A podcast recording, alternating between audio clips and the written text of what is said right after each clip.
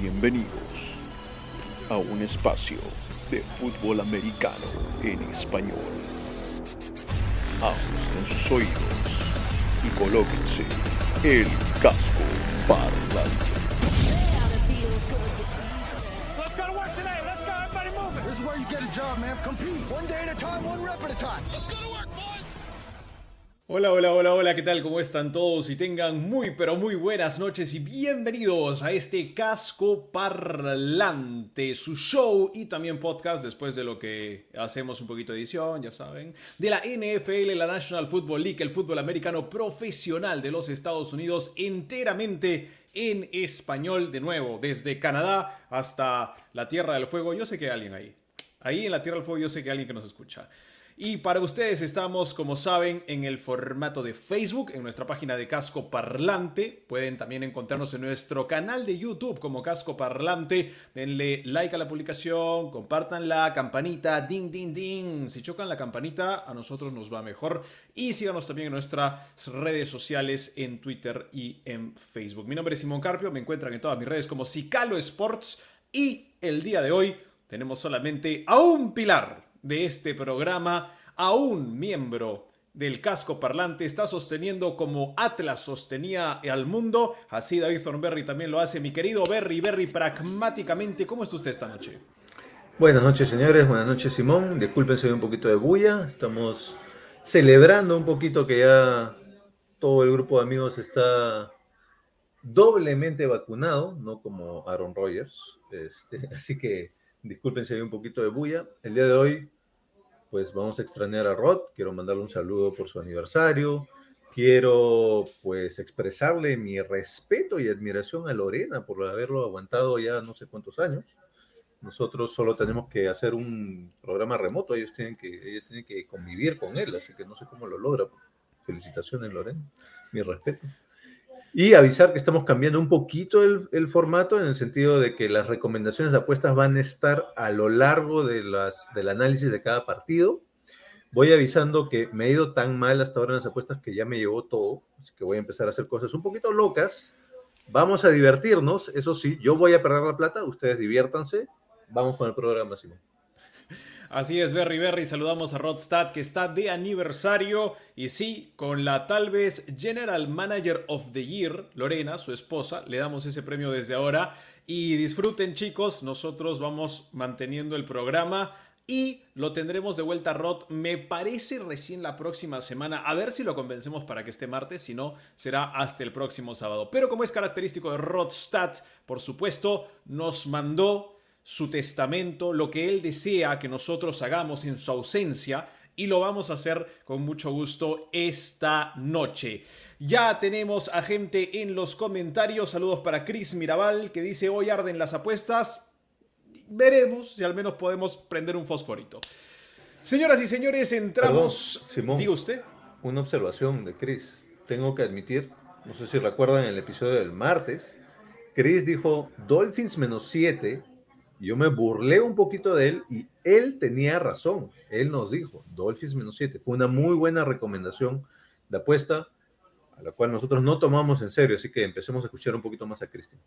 La tuvo claro, la tuvo claro Chris y hay que darle, hay que darle la derecha. Saludos para Jean-Pierre Fernal que dice, felicidades Rod, donde manda capitán, no gobierna Rod. Eh, es verdad, es, es, es cierto.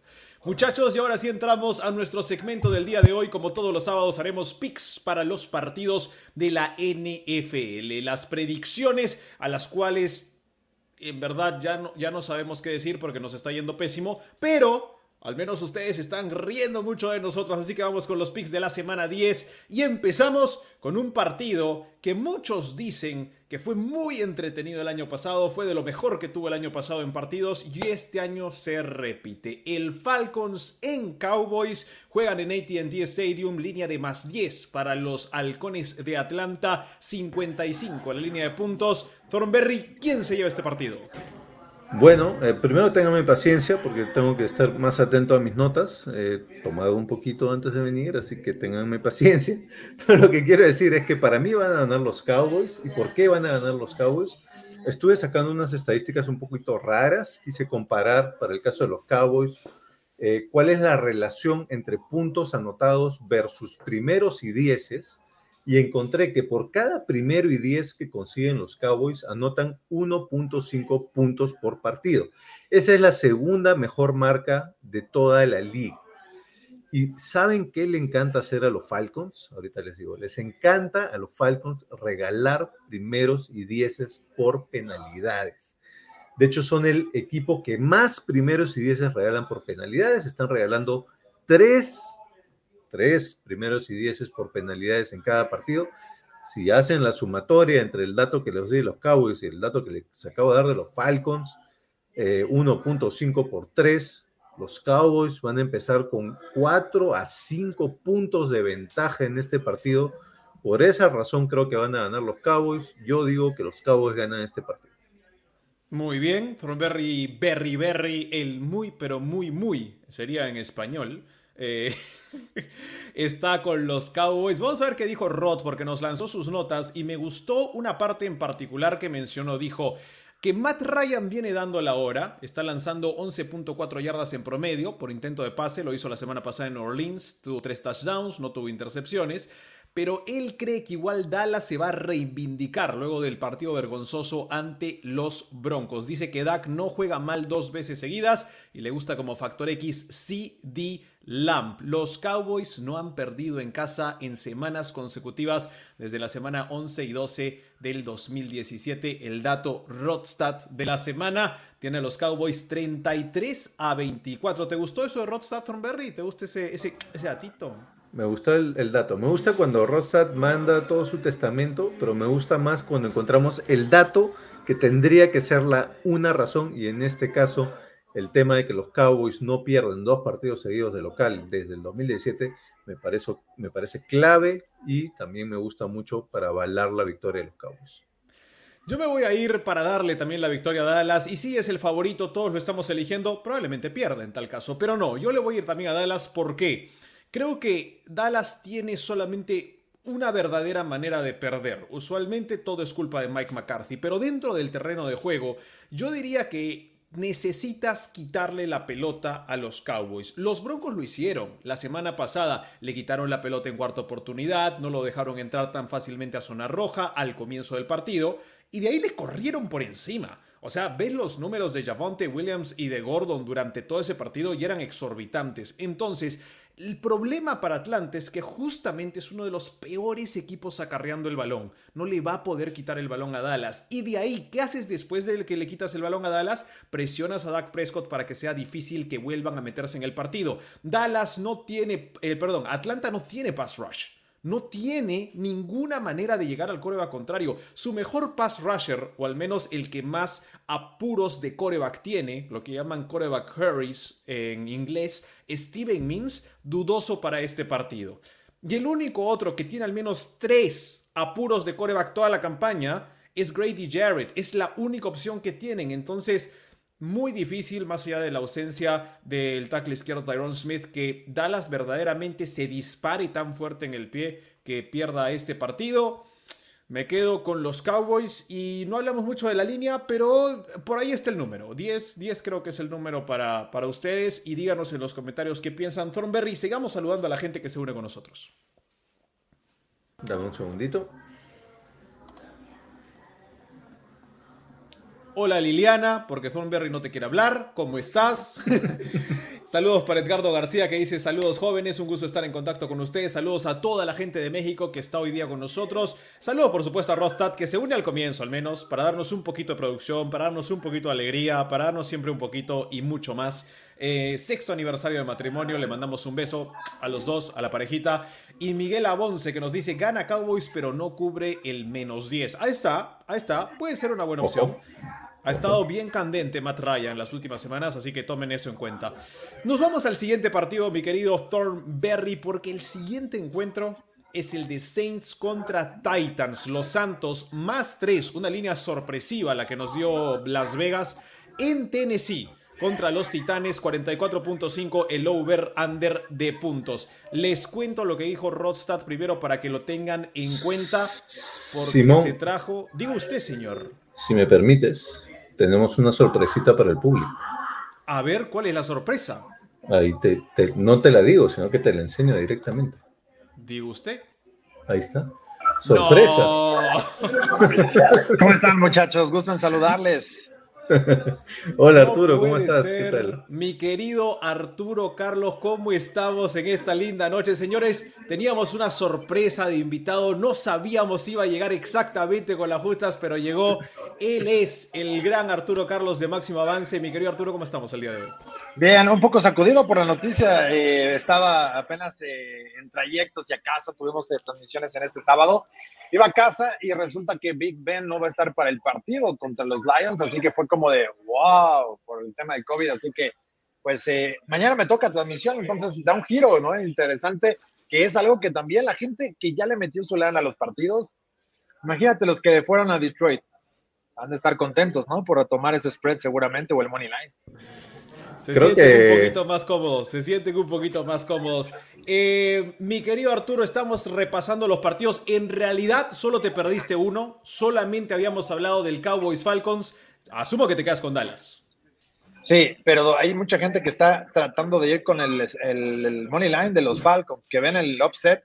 Yo lo veo complicado y ustedes lo dijeron bien. No, no es un equipo que suele perder dos partidos de manera consecutiva, ¿no? Últimamente.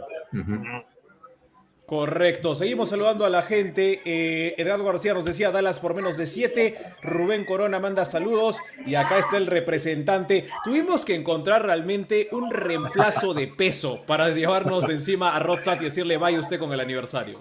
Y mira que me eché unos taquitos para darle un poco más de peso todavía. ¿eh? Vamos ahora sí con este partido y empieza por supuesto nuestro invitado Arturo Saints más 3 en Tennessee. ¿Quién gana este partido? Uy, mira, hay, algo interesante. Nosotros en el programa que tenemos hemos estado descubriendo un poco las tendencias y está muy parejo. Es ligeramente el 51% que se dé el Saints más 3. Cuando yo encuentro este tipo de líneas, si me gusta Nuevo Orleans, yo prefiero tomar el money line, pero yo creo que Titans lo va a ganar. Creo que va a cubrir y van a sacar los tres puntos o más de distancia. Eh, y creo que van a quedarse en las altas este partido. A mí me, me, llamó la atención que estuviera tan bajo en 44, 44 y medio. Este me parece que puede ser un pick garantizado para irse al over. Muy bien, ahí los puntos para ir a encima de la línea que está dando Las Vegas. Thornberry, ¿a ti a quién te gusta? Porque tú has sido muy crítico en los Titanes, ¿ah? Esta temporada. Mm, a ver, no es que haya sido crítico, es que me he demorado en creer en ellos. y es, Oye, 34 puntos lleva promediando en los cinco victorias más recientes los Titans. 34 puntos y todos decían, bueno, sin Derrick Henry. Ya mostraron que también la defensa ya regresó para jugar con estos Titans. Ese es el tema. Para mí el tema es la defensa, de la cual yo sí fui bastante crítico desde el inicio de la temporada, en base a lo que vimos la temporada pasada, realmente, no había más que eso. Pero entonces, a quien yo realmente le quisiera dar crédito, eh, y quien quiero considerar como el factor principal para el análisis de este partido es a Mike Vrabel. En realidad no hemos estado hablando mucho de Vrabel y yo creo que hay que darle crédito. Cuando le sacas una pieza como Derrick Henry e igual logran ganar un partido clave, importante, difícil contra un contendiente como los Rams, creo que hay que hablar del entrenador. Y entonces yo también voy a elegir a los Titans en este partido. Yo creo que los Titans van a ganar y mi motivo es principalmente porque desde que Bravel es el entrenador, es decir, estamos hablando del año 2018, los Titans son el cuarto equipo más efectivo contra rivales de la otra conferencia.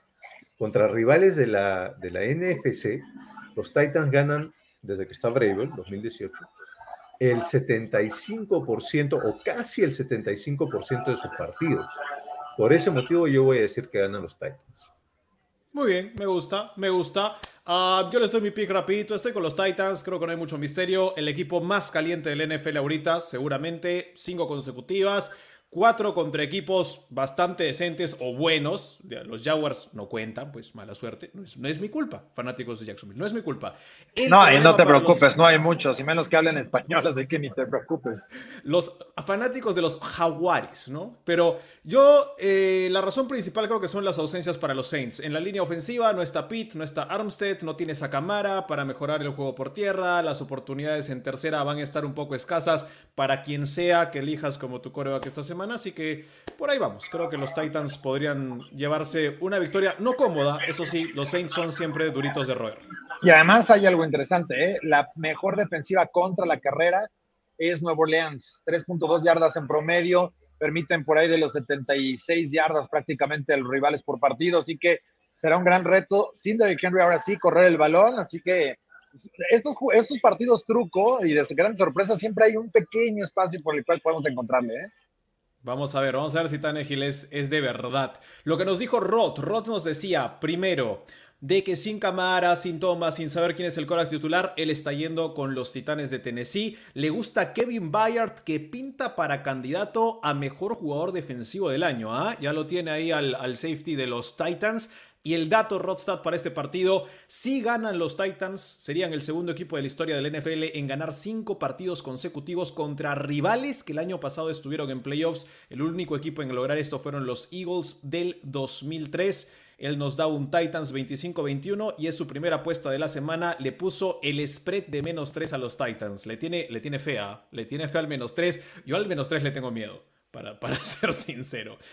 Vamos a pasar al próximo partido, pero ¿sabes qué? He sido poco cortés, he estado olvidadizo, me han tomado por sorpresa. Arturo, por favor, preséntate para la gente que tal vez en el Perú no sabe quién eres. Tenemos también hinchas peruanos, además de mexicanos y en toda Latinoamérica. ¿Dónde te encuentran? ¿Qué estás haciendo? Es más, ¿por qué llegaste justo con las justas? ¿Dónde estabas? ¿Qué cosa en particular estabas haciendo justo ahora en la tarde? Bueno, yo me dedico para la gente que nos sigue en Perú y algunos otros países de Latinoamérica. Yo narro los partidos en español de los Pittsburgh Steelers. ¿no? Trabajamos con la organización. Esta semana será aparentemente la última. Estando desde casa, ya la próxima semana me tocará ir a Los Ángeles para poder llevar los partidos desde el estadio, que con la pandemia tuvimos que modificar todo. Pero también eh, presto la voz, ¿no? La, la, alquilo por, por algunos momentos para los highlights que ustedes pueden ver en NFL Español, que son los partidos que curiosamente no se transmiten en México y gran parte de Latinoamérica. Entonces, eh, de esos partidos nosotros ponemos la voz para, para estos highlights y hacemos cosas con la NFL en español. Y además, bueno, pues fundé Máximo Avance, que pues es un sitio de fútbol americano donde además estamos muy enfocados con lo que sucede en el fútbol americano de México. Sí, la NFL, sí el college con la NCAA, pero también la UNEFA, que es una liga muy poderosa. Hoy tuvimos el, el, el partido, por ejemplo, de los Burros Blancos contra los Pumas, es el clásico. ¿No? Prácticamente 20 mil personas viendo el juego en un estadio eh, de, fútbol americano colegial chiquito y cuando hay más le meten 40 mil, o sea que es, es una auténtica locura, pero eh, ese es el tipo de partidos que transmitimos también y que hacemos en máximo avance. Así que ahí está, para que luego le echen un ojo y si quieren ver fútbol americano de México, le pongan un poquito de atención también. Perfecto, así que ya lo saben, está con nosotros un crack de cracks, Arturo Carlos, y pasamos al siguiente partido, lánzamelo Thornberry. Este partido decidimos no ponerle mucha mantequilla al pan porque dijimos ya sabemos quiénes vamos a elegir todos, a no ser de que alguno se vuelva loco, así que lo repasamos rapidito. Jaguars en Colts en Indianapolis, la línea está en 10,5. Yo voy primero, me quedo con los Colts, no hay mucho misterio, hay un equipo más talentoso que en el otro. El spread sí, me gusta el 10,5. Creo que la NFL mientras va avanzando los partidos son cada vez más cerrados y si le diste una semana más a Lawrence puede ser que mejore. Me quedo con el más 10,5. Thornberry. Sí, eh, yo también digo que ganan los Colts. Tampoco me fío mucho de la diferencia. También iría a los Jaguars más 10.5, si es que me dan 10.5 puntos. Creo que es bastantito. Yo me quedo con los Colts. Quiero agregar que acá voy a tener una de mis apuestas. De hecho, a final del episodio vamos a repasar, pero voy adelantando que una de mis apuestas va a involucrar que el primer tiempo fuera lo va a tomar Jacksonville.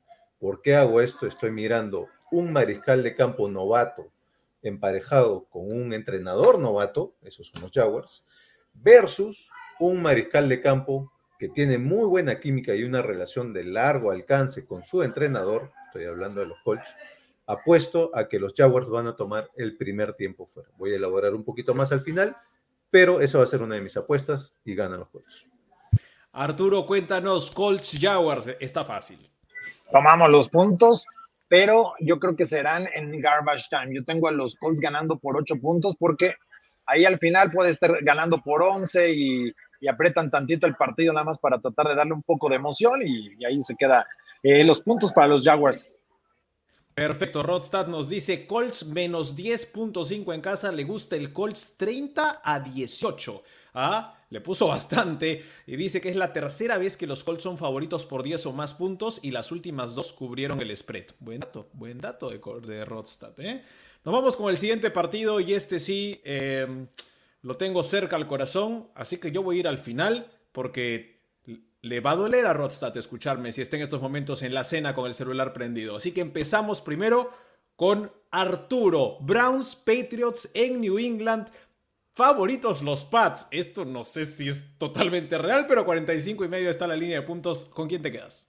Es lo que dicen en Las Vegas. Yo voy a tomar el money line con los Browns para aprovechar un buen cobro. Así que yo creo que Cleveland gana este partido. Es cierto, el juego está en Foxboro, lo cual lo puede hacer muy interesante, pero creo que hoy es mejor Cleveland que, que, Nueva Inglaterra. Me gusta para que puedan ganar los Browns, así que eh, ahí me voy a ir con ese pick para que ganen eh, en, esta, en este partido por la tarde.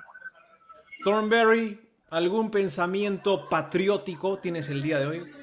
Sí, me he dado cuenta que las últimas dos o tres semanas están pasando algunas cosas raras en la NFL, entonces he elegido algunos partidos en donde he dicho, ¿saben qué? Voy a pensar un poquito fuera de la caja, voy a ir un poco contra la corriente yo le voy a ir a los Pats y este es mi motivo principal. Los Browns han perdido cada partido en donde le han corrido más de 100, de 100 yardas. Los Browns han perdido y no ha importado cuántos eh, yardas por tierra han hecho los Browns. Por ejemplo, contra los Chargers, los Browns lograron 100 yardas por tierra más que los Chargers. Igual perdieron. Lo único que necesitaron los Chargers fue llegar a más de 100 yardas. Entonces, yo creo que si le corres más de 100 yardas por tierra a los Browns, le puedes ganar. Y los Pats están promediando 107 yardas terrestres por partido. De hecho, han alcanzado las 100 yardas terrestres en todos sus partidos, salvo dos. Yo creo que eso, yo creo que es estadística, yo creo que los Pats van a llegar a esas 100 yardas, sumado al hecho de que Chubb en protocolo de COVID y McKinley, uno de sus defensive ends con más eh, no solo presiones de mariscal de campo, sino capturas de mariscal de campo. Ellos dos van, van a perderse el partido. Además, Mayfield y Garrett se van a llegar un poco golpeados. Creo que eso va a ser suficiente para que los Pats ganen. Así que en este partido voy a ir con los Pats. Muy bien, muy bien, muy bien. Ok, ok. Aquí les va, muchachos. Como no está Rod, yo he decidido tirar algunas predicciones de mole Rod, eh, porque, bueno, es costumbre en el programa. Entonces, Primera predicción de Molerrot. Así como Roth le gusta decir, no vuelvo a elegir a los Chargers todo el año por, un partido. No voy a dejar de elegir a los Patriotas todo el año. Los voy a elegir todo el resto del año. No importa contra quién jueguen, no importa en qué campo. Los voy a elegir todo el resto del año y esta es la razón. Yo he estado viendo los partidos de los Pats, he estado viendo y digo, y somos más o menos, ¿no? Estamos como que casi, pero no, y mejoramos, pero todavía no veo. Y me puse a pensar en qué son buenos, verdaderamente buenos. Y me fui a las estadísticas porque Rodstad también lo hace. Quinta defensa, quinta ofensiva en terceras oportunidades. Top 10 en menor cantidad de penalidades por partido ofensivamente. Quinta en porcentaje de compleción. Onceaba en yardas por intento, lo cual me destroza el cerebro porque supuestamente no lanzaban profundo. Y comienzo a pensar, ¿yo no he visto eso en los partidos? ¿What? Defensivamente, tercera mejor defensa en porcentaje de compleción de pase, décima mejor en yardas por intento, pasadas, sextos en touchdowns permitidos y sextos también ofensivamente en touchdowns por tierra ofensivos. Me comienzo a dar cuenta de algo, los Patriotas no son buenos en todo, pero son buenos en tenemos que anotar, no podemos dejar anotar. Tenemos que ser buenos en tercera, no podemos dejar que sean buenos en tercera ellos. Penalidades menos, penalidades menos y vamos a ganar el partido. Y el tema con los Browns va un poquito al revés. Son tal vez el equipo más talentoso de la liga, pero tienen una defensa en tercera oportunidad que nadie entiende cómo está en el, peor 10, los peores 10 están ahí. ¿Y cómo tienes penalidades? ¿Y, qué está pasando? ¿Y se va OBJ? ¿Y hay drama? ¿No hay drama? un jugador coreback sin un hombro. Yo empiezo a creer. Empiezo a creer en los Pats. Muchachos, sin Nick Chubb, que yo creo que es el mejor jugador ofensivo de todo el conjunto de los Browns, creo que no van a poder correr. Dearness Johnson, eres un gran corredor, pero no esta semana. Ganan los Pats y es más, son mi apuesta de la semana. Le pongo 2 dólares al menos 2,5. Le tengo fe. Vamos. Comentarios. David Thornberry, ¿qué dice la gente antes de decir lo que dijo Rodstad? Ahí hay un saludo de Edgardo directamente para Arturo. Tenemos acá un ah, oyente de México, fan legendario de los Steelers de los 70, así que probablemente será un gusto poder verte hoy día, Arturo. Y gracias por dar la noticia de que Big Ben no juega mañana. Yo no diría que gracias porque tengo una puestita por ahí, pero bueno, si es lo que hay, este, es, tendremos que acoplarnos a eso. Ya hice la apuesta, así que ya no puedo retroceder. Retroceder nunca, rendirse jamás. Eh, Arturo, estás muteado. Ahí está. Eh, que él cree que es hora de ir entregando la estafeta es por el COVID, digo. Es cierto, parece Robocop, va poco a poco, ¿no? Eh, le duele la cadera, le duele el pectoral, le duele de todo, pero esto del COVID, pues, de modo, a esperar los, los días para que pase el virus. Claro. Ahí te agarra a cualquier edad. ¿Qué más nos dice Edgar García Thornberry? Dice que va por los Pats por menos de 7 puntos sobre los Browns, así que le gustó la línea que le presentamos ahí de Vegas. Eh, no está Brady, pero Belichick empieza a ganar con jugada sorpresa. Sí, eh, bueno, una vez más le fue a los Pats, así que no quiero echarles tierrita, pero he visto varias jugadas sorpresa en donde los sorprenden a ellos. Así que creo que va viniendo un cambio de aires en los Pats, pero bueno, por este partido yo me quedo, me sigo quedando con los Pats. Y Carlos Vargas Vázquez que nos dice, qué gusto verlo, lo escucho por Spotify hace tiempo. Pues no nos dejes de ver. Sé que no somos los más atractivos, pero aquí estamos, aquí estamos. ¿eh? Eh, tú quédate, quédate. Con el tiempo, con el tiempo te empieza a agradar. Sí, Bueno. yo me imagino, nos escucharán en Spotify y pensarán, ah, qué grandes analistas, y luego nos ven las caras y dirán, ¿qué, ¿en dónde estoy ahorita? ¿Quiénes son estos? ¿No? Una cosa así. Rodstad nos dijo que ganan los Browns. Dice que tienen un mejor equipo, a pesar de que no cuentan con Nick Chubb. La defensa de los Browns ha permitido 309.7 yardas totales por partido. Y dice que Belichick, su mejor marca desde 1994 ha sido 301. Así que ni siquiera van a llegar a ese promedio. Lo que también nos dice es que los Pats solo le han ganado equipos con récord perdedor, a excepción de los Chargers. Así que vamos a ver, los Browns la última vez que ganaron en New England fue en 1992. Nos da Browns 23, Patriots 21, Rodstad. Bonitos datos también, ¿ah? Se, fue, se fue al histórico, se fue al histórico para este partido. Recordemos que Belichick tiene una suerte de vendetta con los Browns también, ¿no? Hay, hay toda una historia detrás de su relación, así que veamos si eso también entra a tallar en este partido. Veremos, veremos. Nos vamos al siguiente partido, muchachos. Y ahora hay una seguidilla de partidos que realmente hay una enorme diferencia entre un equipo y otro. Y los vamos a mencionar rápidamente. Primero es el Bills Jets. Este partido tiene una línea de 13 puntos. En Vegas 47.5 está el over-under. Vamos a repasar rapidito. No sé si habrá sorpresas. Pero Arturo Carlos, ¿Bills o Jets? Eh, me gusta Bills, pero son muchísimos puntos. Aún así, los 13, 14, que yo creo que es una ventaja que esté ese punto debajo para que sean dos anotaciones. Me gusta más ir por la tendencia de las bajas. Yo creo que Jets va a tener un mal partido y veremos qué tanto le acelera a Bills, porque no olvidar que le, le metió nada más seis puntos a Jacksonville. Entonces, pues eh, nos, nos vamos a ir con cierta cautela. Yo tomaría las bajas en este partido y creo que Bills va a cubrir y ganará por 14. Muy bien. Thornberry, ¿Bills o Jets? Yo también digo Bills y también digo probablemente eh, menos 13 puntos, o sea, probablemente ganarán por más de 13 puntos, no me sorprendería que ganen por más de dos touchdowns. También voy con los Bills y voy con el menos 13 de los Bills. Rodstad nos dice que la última vez que los Bills le ganaron a los Jets con ese margen de puntos fue en el 2018. Está eligiendo a los Jets más 13, pero obviamente de que ganan los Bills. Y eh, nos da ahí algunos datitos. A ver, ¿qué nos dijo? No le han podido ganar por más de 10 puntos los últimos dos años los Bills a los Jets. Yo me quedo con ustedes. Me quedo con el menos 13. Me gusta Bills menos 13. Es que los Jets, más allá de odiarlos, es difícil. Es difícil porque ves una semana y dices, tengo esperanza y a la siguiente, no... Se pierde toda la esperanza a, la, a las primeras tres intercepciones en el primer cuarto, ¿no? Como que ahí, ahí se fue todo. ¿Qué dice la gente, Thornberry? Ahí está, Edgardo. Edgardo está muy colaborativo hoy día. Creo que está postulando para que lo invitemos prontamente. Dice que los Bills se confiaron la semana pasada contra los Jaguars. ¿Qué demonios pasó la semana pasada contra los Jaguars? No sé, eso parecía un partido de béisbol por el marcador. Pero bueno, él asume que aprendieron la lección. A veces un partido, un equipo contendiente que viene dominando necesita uno de estos eh, cachetazos para despertar del trance y dice que va por los Bills por más de 10 puntos. No dice si más de 13, pero dice que por más de 10. Ah, la ventaja ahora de que uno puede elegir su propia línea, ¿no? En las casas de apuestas.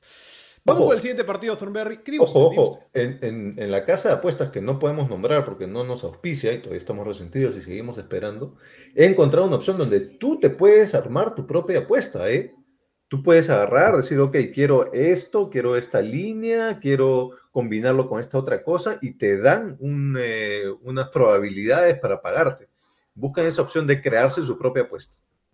Muy bien. Pasamos al siguiente partido y gracias a Dios tenemos un experto. Mi querido Arturo Carlos. Steelers en Lions. La línea la tenemos antes de la noticia de que no juega Big Ben. Era 9 puntos.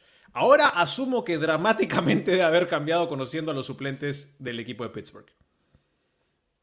porque no les ha ido bien, ¿no? Eh, La gente cuando de repente dice, oye, ¿por qué no ponen a todos, ¿no? A Joshua Dobbs, es, ahora está practice squad, no sé en dónde lo tienen el equipo, pero no es ni de Wayne Haskins ni tampoco Mason Rudolph. La línea, para darle la actualización, y si quieren hasta la pensamos para jugarla con esa, que va a ser más atractivo, está en menos seis y medio. No se movió tanto hasta el momento. Me gusta. ¿Por qué? Porque nueve puntos será mucho, yo creo que sí, y la clave va a ser que Najee Harris corra el balón. Estuvo tocado en la semana, DeAndre Swift del otro lado también. Son los que se van a robar los, los reflectores, aunque va a ser de día el partido, y el hábitat para el juego va a ser el que le gusta a Pittsburgh. Mediodía, creo que van a tener las condiciones Pittsburgh para cubrir seis y medio, yo creo que sí se lo van a llevar y van a quedar en las altas. Ahí está. Nadie tenía las altas. Creo que Thornberry le quería poner dinero al menos de 42.5. David. Yo, yo aún con Big Ben lo tenía para que fueran over. Yo, yo mi pronóstico había puesto 27-20 en el juego. Nice. Ahí está, acabo de actualizar la línea con respecto a lo que nos dijo Arturo, menos 6.5. Mira quién está que- mejorando Ah, en la producción ah, del ah, programa. está, ahí- Muy bien. Necesitaba mi gasolina, el- los rones. No, este. eh, sí, ya estoy agilito con la producción. El problema es que no estoy agilito con cuál fue tu pregunta. Si me la puedes repetir. ¿Te gustaba el under del 42.5 y obviamente a quién le vas? Sí, el under no sé, no estoy seguro, no quiero emitir opinión sobre eso. Yo de todas maneras le voy a los Steelers. Arturo, ¿nos puedes confirmar quién va a ser el mariscal de campo titular para los Steelers? ¿Haskins No. o No, pero creo que va, debe ser Mason Rudolph. Debe ser el, el quarterback para el partido, Mason Rudolph. Ok, Tu, entonces tu vamos amigo con el reno, tu amigo el Sí. reno, David. Vamos con el Reno, si no le cae por ahí un casco, eh, yo creo que igual deberían ganar los Steelers, yo le voy a ir a los Steelers. Voy a ir también con la línea, porque yo creo que eh, cualquiera que sea el éxito que ha podido tener los Steelers esta temporada, no creo que esté ligado necesariamente a la performance de Big Ben. Creo que es más una escuadra sólida, creo que tiene que ver mucho con el coaching, así que este cambio de mariscal de campo, a pesar de que por supuesto hay una gran brecha entre Big Ben y, y Mason Rudolph, creo que igual el mariscal de campo no era la clave. Entonces, igual voy a ir con los Steelers, igual voy a ir con el mes- menos 6.5, igual voy adelantando que tenía un par de apuestitas que tienen que ver, con este partido. Igual, lo mismo que hablábamos de los Jaguars. Es un equipo, los Lions, con un eh, entrenador novato y un mariscal de campo deficiente. Ya sabemos que para mí Jared Goff es en realidad Jared Off o Jiggly Goff, como prefieren contra un mariscal de campo, bueno, ahora ya no, ahora sí la, la apuesta podría peligrar un poquito dependiendo del mariscal de campo, pero por lo menos un entrenador eh, veterano con mucha experiencia. Entonces estoy apostando a que los Lions eh, toman el primer tiempo fuera en este partido. Y además, y esta apuesta creo que sí se ve potenciada con la ausencia de Big Ben, estoy apostando en una apuesta distinta al touchdown, un touchdown de Najee Harris. Más adelante al final hacemos el resumen y les decimos las cuotas con eh, el monto apostado, pero creo que un touchdown de Najee Harris va a haber. Así que Steelers, Steelers menos 6.5, touchdown de Najee Harris. Me gusta esa proposición, ¿eh? porque Chase Claypool tampoco juega en el partido. Correcto. Gracias por avisarme, tengo que ir a mi fantasy terminando este live. Entonces. Ay, Dios. Para mí era Steelers Lions antes de la salida de Big Ben y había algo que para mí era muy particular. Los Steelers estaban ganando por muy poquitos puntos los partidos que ganaban. Entonces, cuando vi la línea de 9, me pareció, esto es una trampa. Esto es para que la gente apueste el más 9 a muerte. Y los Steelers probablemente son mejores 10 puntos que los Lions ya solamente en la labor defensiva. Entonces, que la línea sea de menos 6,5 me agrada, aún si Big Ben no juega, ¿por qué? Porque los Steelers tienen esta cosa de que cada vez de que falta un jugador clave, cada vez de que se les critica más, cada vez de que algo está saliendo mal, especialmente al comienzo de la campaña, responde la defensiva.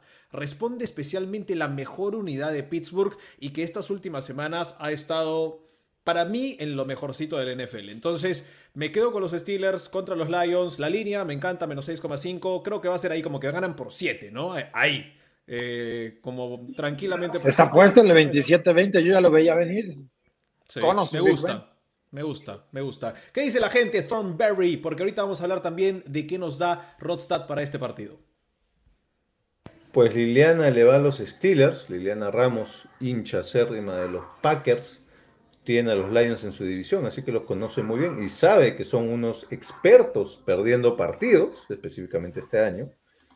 Silvester me pregunta si me refiero a aquella casa de apuestas donde se apuesta todos los días del año, pues elijan la casa de apuestas que ustedes quieran. Igual somos unos enfermitos de apostar todos los días del año. Me refiero a esa casa de apuestas con los colores de los Browns, un poquito por ahí. La casa de apuestas anaranjada, no vamos a decir más que eso. En Perú es famosa. en Perú es famosa. Este, Simón, ayúdame un poquito tú con los comentarios porque creo que hay un poquito mucha bulla por acá. Dale, Edgardo García, confío en mis Steelers, aunque me hacen sufrir como nunca, la defensiva nos va a sacar adelante. Ahí está, ahí está, estamos conectados. Rodrigo Delgado Eni, ¿quién es este señor? Primera vez que lo veo en los comentarios, ¿ah? Me está, ya creo que quiere meterse al programa. Voy con los Lions más 6.5, señores. ¿Se acuerdan que dije que los Lions ganaban este partido? Parece que el destino quiere que esté en lo cierto. Es verdad.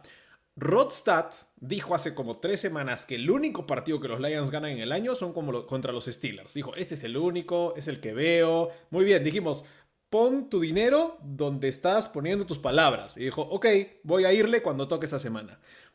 Bueno, no se sentía tan cómodo con el menos 9, pero bueno, ahora mira, le cayó el menos 6,5, pues se siente bien con, el, con esa línea. Vamos a ver. La edición de Arturo Carlos le vino muy bien a Berry Berry. Ahí está, ahí está, por supuesto. Under de puntos fijote, nos dice Chris Mirabal. Bueno, under igual, dice Carlos Vargas. Perdón, perdón, con respecto al under. Acá tenemos, esta línea es antes de la noticia de Big Ben, ahorita no sé cuál será. Ojo con eso. bajo, sí, no, de hecho, por eso, ojo con eso, ¿no? Y Carlos Vargas nos decía under igual y el hijo de Bet. Sí, correcto, Carlos Vargas. Ese es el nombre de la casa de apuestas a la cual nos, nos referíamos. Adivinó, adivinó. Señoras y señores, vamos a pasar a otro partido del cual honestamente no nos da mucha gracia hablar porque uno es un equipo que es de los mejores de la liga y el otro ni siquiera tiene nombre. Son el Washington Football Team contra los Bucaneros de Tampa Bay. Esto va a ser, por supuesto, en Washington. Realmente juegan en, Maryland, llámalo como quieras. El spread es más 10 o menos 10, es como quieras verlo. Los favoritos, los bucaneros. Y la línea de puntos está en 51.5. Yo voy rápido, para mí es simple. Los bucaneros son mejores, más talentosos, no deberían perder el partido. La línea de 10. Ojo, a mí me gusta el más 10. A mí me gusta el más 10. ¿Y por qué me gusta el más 10? Porque lo que está sucediendo con Tampa creo yo, es que ya están viendo playoffs, ya están viendo Super Bowl. Ya estos partidos de trámite no están jugándolos a queremos ganarte por 30. No, es como que, ok, pensemos en jugadas que no vamos a usar, que qué vamos a usar, no mostrar mucho. Yo ya los veo de una manera así, así que creo que el más 10 no me molesta. Berry? Sí, yo estoy de acuerdo contigo. Yo también creo que ganan los Buccaneers. También iría con Washington más 10. me recuerdo eh, el partido de playoffs del año pasado, donde Washington Football Team le hizo un buen partido a los Bucaneros. Además, en lo que estamos viendo estas semanas, siempre hay dos o tres partidos donde un equipo que tenía, digamos, alguna tradición o alguna tendencia el año pasado y este año nada que ver, pues en alguno de estos partiditos sacaba a relucir esa tradición o alguna tendencia del año pasado. Creo que este podría ser un partido donde los Redskins, esa defensiva, pues empieza a ver un poquito, por lo menos, como se vio la del año pasado, sospecho. No tengo datos para respaldarlo, pero tengo un pequeño feeling. Así que digo que ganan los Bucaneros, pero le voy a Washington más 10. Arturo Carlos, ¿nos gusta la línea o no? Ah, muy truculenta, ¿no? Creo que yo no podría ir ni, ni seguro a ninguna de las dos opciones. La realidad es que yo veo en este partido una posibilidad para que pueda estar cubriendo Buccaneers y les voy a platicar el por qué. Es cierto, tal vez no van a ir con todo, pero yo no veo cómo le pueda realmente mover la pelota. A mí se me hace una exageración esta línea.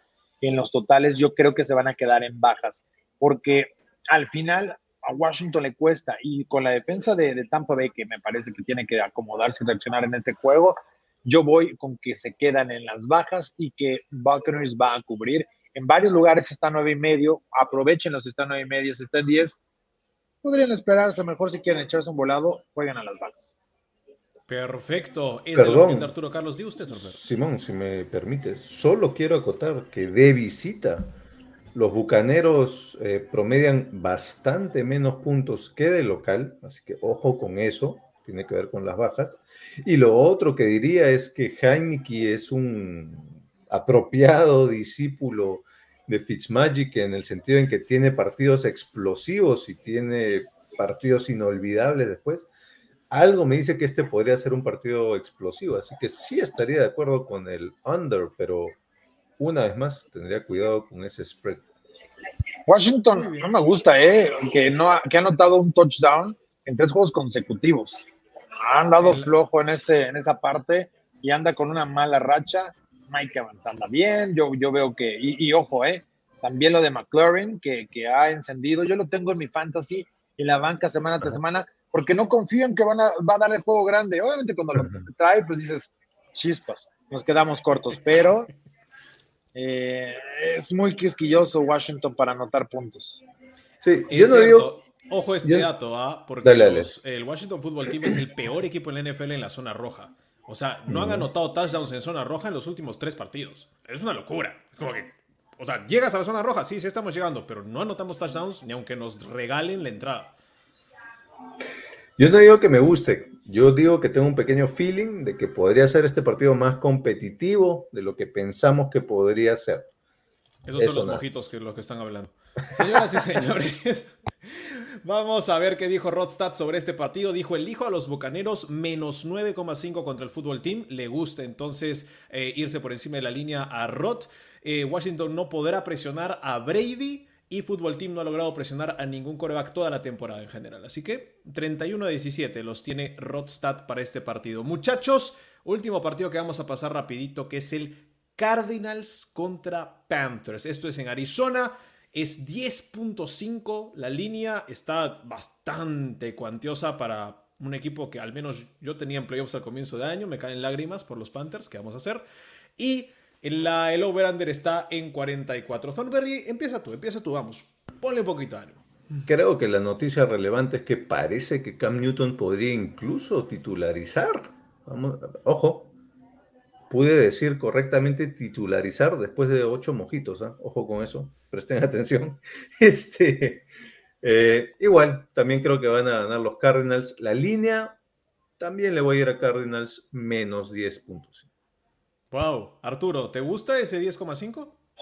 Ay, eh, son muchos puntos. Y ojo, eh, Carolina es el padre de los Cardinals. Trae cinco victorias consecutivas y el primer cuarto va a ser clave.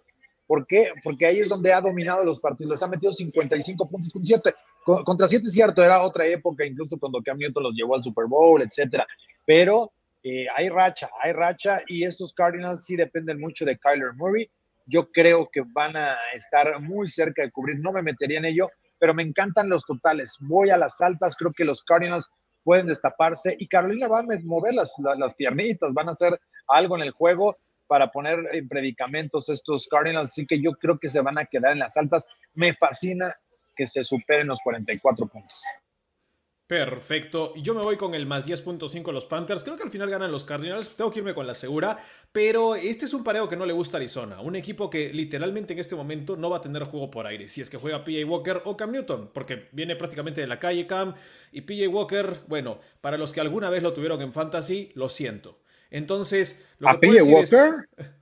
¿Por Sí. qué se atrevieron? O sea, la- la- hubieran puesto un pateador mejor. Y, tal vez trataban de lanzar como Chris Boswell. Podía ser, en verdad, pero me gusta el grupo de running backs que ahora tiene, ya un poco más experimentado. Hubbard eh, tuvo el chance de ser titular, McCaffrey siempre es una amenaza. ¿Y por qué no correr con DJ Moore en vez de lanzarlo a tratar de buscar rutas que no va a atrapar un solo pase? Entonces, el problema de Arizona todo el año ha sido las yardas por acarreo. No les ha ido muy bien pudiendo defender a algunos equipos. Por ahí puede atacar el conjunto de Carolina. Y no te digo que van al upset, pero eh, mantenerlo cerca se puede, se puede. ¿Por qué no? la gente, ¿qué nos dice Thornberry? Eh, no sé, Simón, perdón, discúlpame, pero eh, mariscal de campo nuevo, sea cual sea de los dos, Walker o, Newton. Mm, yo, o sea, a, lo que decías Arturo de las altas, ¿no? De que anotan más de 44 puntos. Para mí, el camino para llegar a más de 44 puntos es que los Cardinals anoten un montón de puntos. No veo a los Panthers cuya identidad es más defensiva y encima están con mariscal de campo segundo o tercero, dependiendo de quién juegue. No creo que logren anotar muchos puntos. Así que, ojo con eso. Muy bien, vamos a ver qué nos dijo Rotzá sobre ese partido. Él le va a los Cardinals menos 10 en casa contra los Panthers, los tiene 28 a 17 y nos dice que los Cardinals han perdido los últimos 5 enfrentamientos como los Panthers, como tú decías Arturo, por al menos 10 puntos en cada uno, lo cual fue bastante fuerte, pero cree que le pueden devolver el favor y... Los Cardinals, incluso sin Kyler Murray para Rodstad, han demostrado ser un gran equipo con una buena defensa mientras que los Panthers están sufriendo un touchdown en los últimos 12 cuartos para el equipo de Carolina. ¿Qué nos dice ahora sí la gente de Thornberry? Vamos con... Lo, dime, dime, dime, lo que quería agregar, discúlpame, es mi programa, ¿no? ¿Puedo, aportar también algunos, Es nuestro programa, si usted se acuerda, esto fue fundado hace dos años. Ah, ok, ok. Y para los que no se dan cuenta, los originales éramos nosotros dos. Rodstad, como está haciendo ahora, nos mandaba datos eh, en línea. Y lo van a regañar porque tiene que estar en su aniversario de aniversario. Sí, no, pidió, permiso. Acá pidió permiso ah, oficialmente. no, no, pero espera, también le está pidiendo permiso allá, pero dice, ah, espera, voy al baño, voy a lavarme las manos. Entonces llega y está en el teléfono. Regresa a la mesa y dice, ah, creo que olvidé decirle algo al mesero. Entonces va y se levanta y otra vez está escribiendo. En serio, sí, porque está que comenta y comenta. ¿Decía Thornberry? No, sí, lo que quería decir que eh, predecir cosas en el fútbol americano tiene que ver con dos puntos de vista, ¿no? Hay un montón de tendencias y de rachas. Entonces, uno tiene que decidir cuándo me estoy siguiendo con la racha y cuándo pienso que esa racha va a terminar, ¿no? Es uno u otro. Esa es la manera como uno normalmente predice fútbol americano. Yo digo, acá la racha es que los Panthers están ganándole muy seguido a los Cardinals en los últimos años. Yo digo que esa racha hoy, o mejor dicho, mañana, ya llega a su fin. Para este caso, estoy prediciendo que hay una racha que se termina. Para otros, seguimos con las rachas. Para este digo que se termina. Vamos con la gente entonces. Barry, ¿sabes cómo se, se, pronostica en la NFL? De Tim Marín. Con esto. Águila heads or tails. después del partido de los Jaguars la semana pasada es verdad. Panthers puede dar la sorpresa, nos dice Liliana Ramos. Y Rubén Corona nos dice: Cam no funcionó antes, no lo hará ahora. Si Murray Cardinal saca la victoria. Bueno, en verdad es, es uno de los partidos más atractivos por si te la quieres jugar al upset y decir: Ah, bueno, necesito triplicar mi dinero o, tirarlo a la basura. Hay opciones, hay opciones, muchachos. Eh, si triplico mi dinero, si multiplico mi dinero por tres saldría cero. O sea, cuenta cuál es mi dinero ahorita. Perfecto. Vamos con el siguiente partido, muchachos. Este partido sí lo vamos a conversar bien porque es uno de los partidos más atractivos de la semana, si no el más atractivo. La línea se estaba moviendo un poquito. Ahora está en 3 para los Vikings como underdogs. Los Chargers están de favoritos. Over-under 53, tomando en cuenta dos ofensivas bastante potentes. Yo les doy mi dato rápido y sencillo. Tuve que averiguar realmente cuáles son las virtudes de los Vikings defensivamente porque van cambiando semana a semana y van cambiando en verdad temporada por temporada. Este es el equipo que más capturas por partido tiene en la NFL, de las mejores defensas en tercera oportunidad y en porcentaje compleción. ¿Cuál es el pequeño inconveniente que tienen los Vikings? Afuera Daniel Hunter, que era en verdad su mejor casa mariscales. Afuera Michael Pierce, que era el que ponía también un poco de presión por el medio. Uno de los suplentes o rotativos de la línea, Kenny Willekes, tampoco está. Y fuera Anthony Barr para este partido, lo cual pone todavía mayor problema. ¿Por qué? Porque Harrison Smith tampoco está para este encuentro y el Si a veces, al menos una que otra, va y mete el blitz desde el backfield para tratar de llegar al coreback. Entonces, las virtudes de los Vikings no van a ser tan potentes. Y el otro problema es que sus defectos son de que son la cuarta ofensiva más penalizada de la liga. La línea ofensiva ha protegido bien a Cousins en general, pero hay pañuelo y pañuelo y pañuelo y retroceden y retroceden. Y eso los ha sido ser, por ejemplo, uno de los equipos, es más, el equipo que menos touchdowns por tierra tiene en la liga, porque no están llegando a la zona roja, no están llegando a la parte en la que le puedes dar el balón a Dalvin Cook y se meta por dentro y creo que ese es el problema de los Vikings. Los Chargers, por otra parte, van a tener una defensa tan mala como los Vikings, pero en un partido en que las defensas, ninguna de las dos va a estar verdaderamente afinada, no está Drew Tranquil para este partido para los Chargers, importa quién la mete en la zona anotación. Y los Chargers tienen mejor porcentaje de touchdowns que los Vikings y es, en mi opinión, porque este chiquito Justin Herbert ya pasó a Kirk Cousins y sigue subiendo. Me quedo con los Chargers, me encantan. Eh, la línea, no sé, hay em, em, miedo, tengo miedo, así que ahí lo dejo nomás, muchachos. Arturo Carlos, ¿cómo vamos con esto? Ah, e, este juego está muy interesante. A mí me llamó la atención. Yo decía, esta línea debía estar más allá del tres, de los tres puntos, tal vez cuatro, cuatro y medio, e incluso hasta cinco. Y hoy de repente lo puedes encontrar en menos tres y medio en favor de los Chargers, porque además la localía te da los tres puntos en el estricto sentido, aunque sabemos que los Chargers pues, ni siquiera los quieren en Los Ángeles, pero ojo, son realmente malos los Vikings esta campaña eh, para poder mover la pelota en terceras oportunidades. Apenas tienen un 35% de efectividad. La buena es que van a enfrentar a los Chargers que son todavía peores, ¿no? Ellos permiten el 47% y es una área de oportunidad para los Vikings que tienen que aprovechar con Jefferson o con quien puedan. Ahora, el problema son los partidos. Ambos están jugándose la vida al límite en los últimos segundos. Ganaron o perdieron los, los, eh, los Vikings, ¿no? En overtime.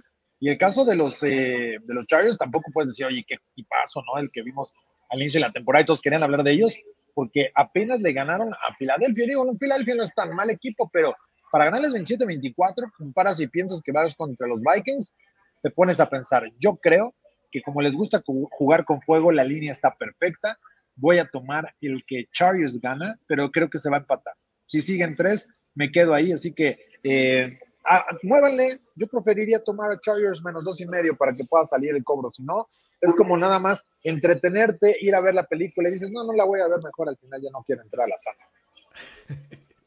Thorberry, ¿con quién te quedas? ¿Con los vikingos o con estos cargadores? A ver, Ambos equipos ya han jugado ocho partidos. Los Vikings han jugado siete, que siete de esos ocho partidos se han definido por menos de un touchdown, o un touchdown y menos, mejor dicho. Los Chargers de sus ocho partidos, seis se han definido por un touchdown o menos, lo cual me hace pensar que estos dos equipos, pues les encanta jugar esos partidos pegaditos, como decía Arturo. Yo me imagino que este partido podría ser muy similar. Ahora, si vemos eh, los récords de ambos equipos en partidos pegados, partidos que se definen por un touchdown o menos, los Vikings están 2 y 5 y los Chargers están 4 y 2. ¿Qué me dice eso?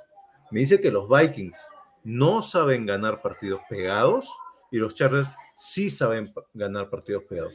Por esa razón, creo que van a ganar los Chargers un partido pegado una vez. Y tenía yo una analogía, a ver si les gusta la analogía, es un poco estúpida, pero va un poco así. Las, los Vikings son verdaderos vikingos, o sea, van y saquean tu aldea, buscan al coreback contrario, pero la indisciplina es como que ya muy grande ya. O sea, penalidades por todas partes no, no, es, no es algo que se puede hacer. Mientras que los cargadores, no encontré una analogía, pero no son vikingos, sino más bien son como que, bueno, hagamos todo bien, aunque no nos vaya tan bien, vamos, a estar todos tranquilos, no tenemos fans, no importa, y ganamos, ¿no? Una cosita así, ¿no? Es como el cargador de tu celular, va a cargar tu celular no es de que lo va a convertir en un iPhone 13, pero lo va a cargar. ¿Está bien? ¿No? Funciona así. Vamos con lo que dijo Rodstad sobre este partido, muchachos. A ver si lo encuentro. Aquí está. Nos da Rodstad y nos dije, partido que no es de prime time. ¿Ah? ¿Por qué lo dice? Bueno, por, por Kirk Cousins. Cada una de las cinco derrotas de los Vikings esta temporada ha sido solo por una anotación y los Chargers han permitido la mayor cantidad de yardas acarreadas por partido. Rodstad le va al upset. Vikings 30, Chargers 28 y nos dice, la sabemos de las armas de Cousins en ofensiva y Dalvin Cook hará sufrir a la defensa de los Chargers como lo hizo contra Baltimore. Es más, le pone apuesta Rodstad y dice que... Eh, Ambos equipos anotarán juntos más de 48.5 puntos. Le está poniendo un dólar a esa apuesta. Ahí está.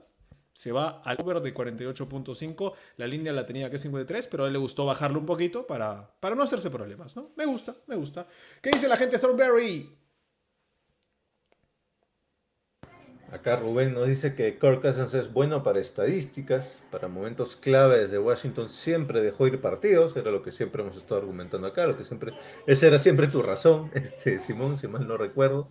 Hace dos años sí, todos los días. Era, sí. sí. era prime time, no elegías nunca cosas.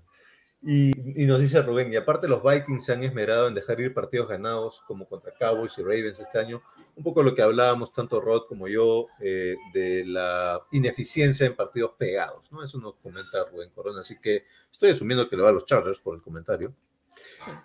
Y Edgardo García también nos dice que los Chargers ganan por errores de los Vikings en el último cuarto, un poquito lo que tú mencionabas de la analogía de que son vikingos, ¿no? Y Carlos Vargas nos decía ahí, el más atractivo es de mis Chiefs. ¿El más atractivo de qué? ¿De los partidos? Me imagino, porque de los mariscales de campo me imagino que sería de los 49ers. sí. es verdad. Guapo yo creo que es el mejor partido de la semana. a mí me toca narrar ese juego mañana. Ahí, vamos, ahí vamos, vamos a llegar al de los Chiefs. No Confirmación. se vaya a Carlos Vargas en los Confirmación de Carlos que a eso se refería. Muy bien. Vamos a ir a los partidos que tal vez ustedes consideren de los menos atractivos esta semana y es el de los Águilas contra los Broncos. Eagles Broncos, la línea en más 2.5, favoritos los Broncos en casa en Denver en Mile High, 45.5 puntos el over under. Y esta vez, ¿sabes quién vio primero? Va a ir primero Rodstad. Ahí está, ¿para qué? Rodstad que nos dejó acá sus datitos. Vamos a ver qué nos dice acerca del Broncos Eagles. Nos dice lo siguiente. En defensa, los Broncos tienen la mejor defensa de la liga en cuanto a puntos permitidos por partido, menos de 18 puntos en 6 partidos esta temporada. Son uno de los tres equipos que están dentro del top 10 en defensas en juego aéreo y terrestre. Mientras que los Eagles no han podido derrotar a un equipo que tenga un récord ganador en lo que va de la temporada. Se queda con los Broncos 23 a 20.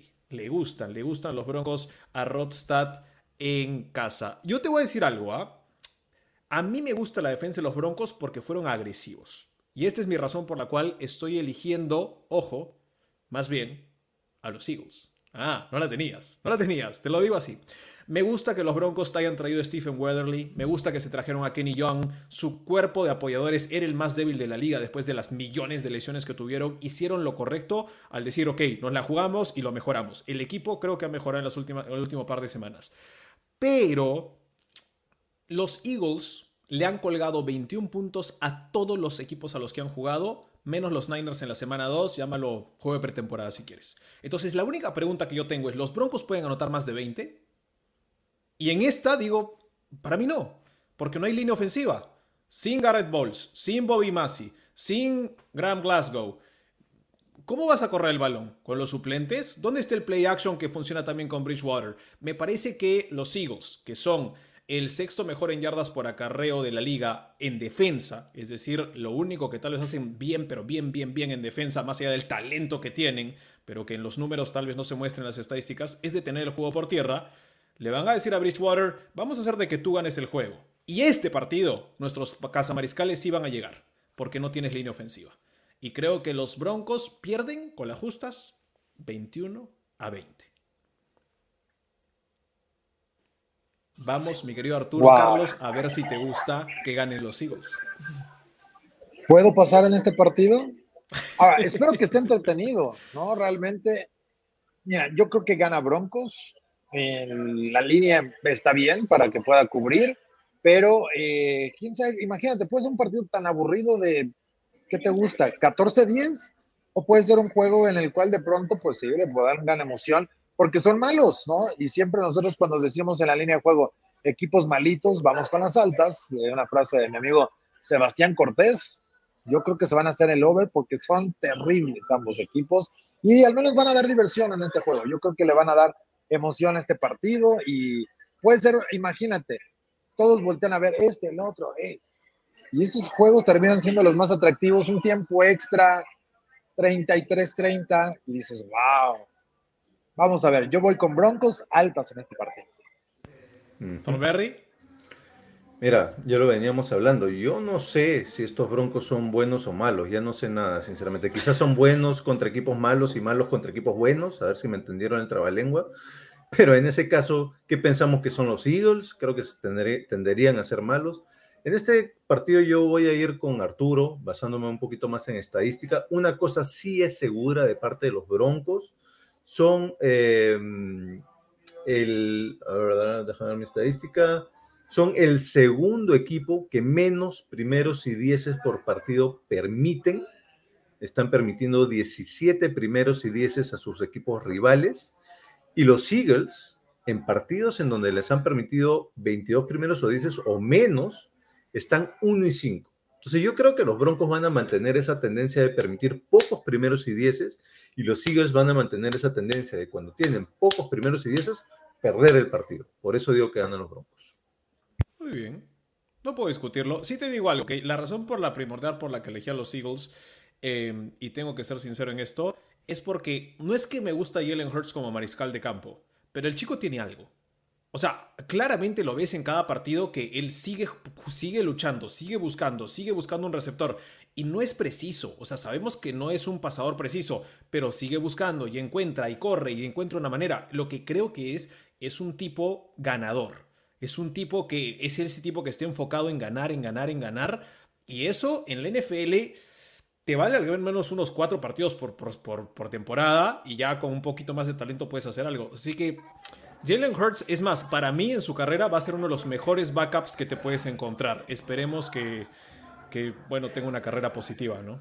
Y Hurts tiene sus puntitos de fantasy, ¿no? Es el tercer mariscal de campo con más puntos de fantasy ahorita, así que ojo con eso. Yo lo traigo, ¿eh? Yo me subí a la ola, vi, la vi venir y, y sigo en el surf ahí, ¿eh? Vamos bien hasta arriba, todavía no cae esa ola. Te cuento mi anécdota. Solo en una liga, solo en una liga de fantasy. No drafté, solo en una, juego como billones de ligas. La única que no drafté, de repente abro y digo, bueno, a ver qué me habrá tocado. Jalen Hurts dije, bueno, a ver, la primera semana, ok.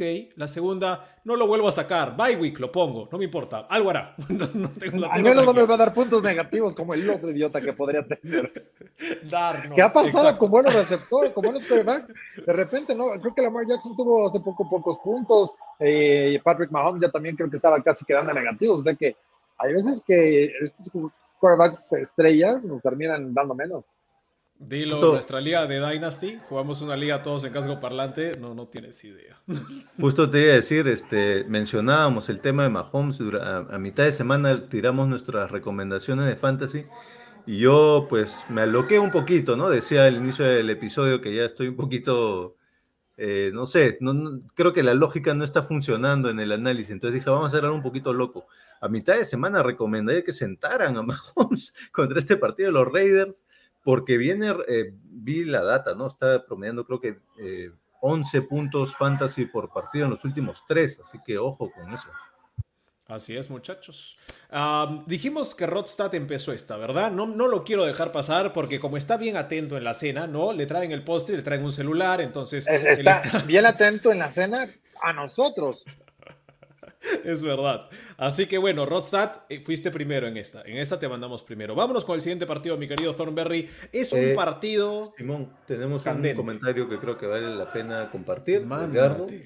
Eh, menciona que jugar contra los equipos del este de la Nacional siempre es una ventaja. Los Broncos aprovechó la semana pasada versus Cowboys.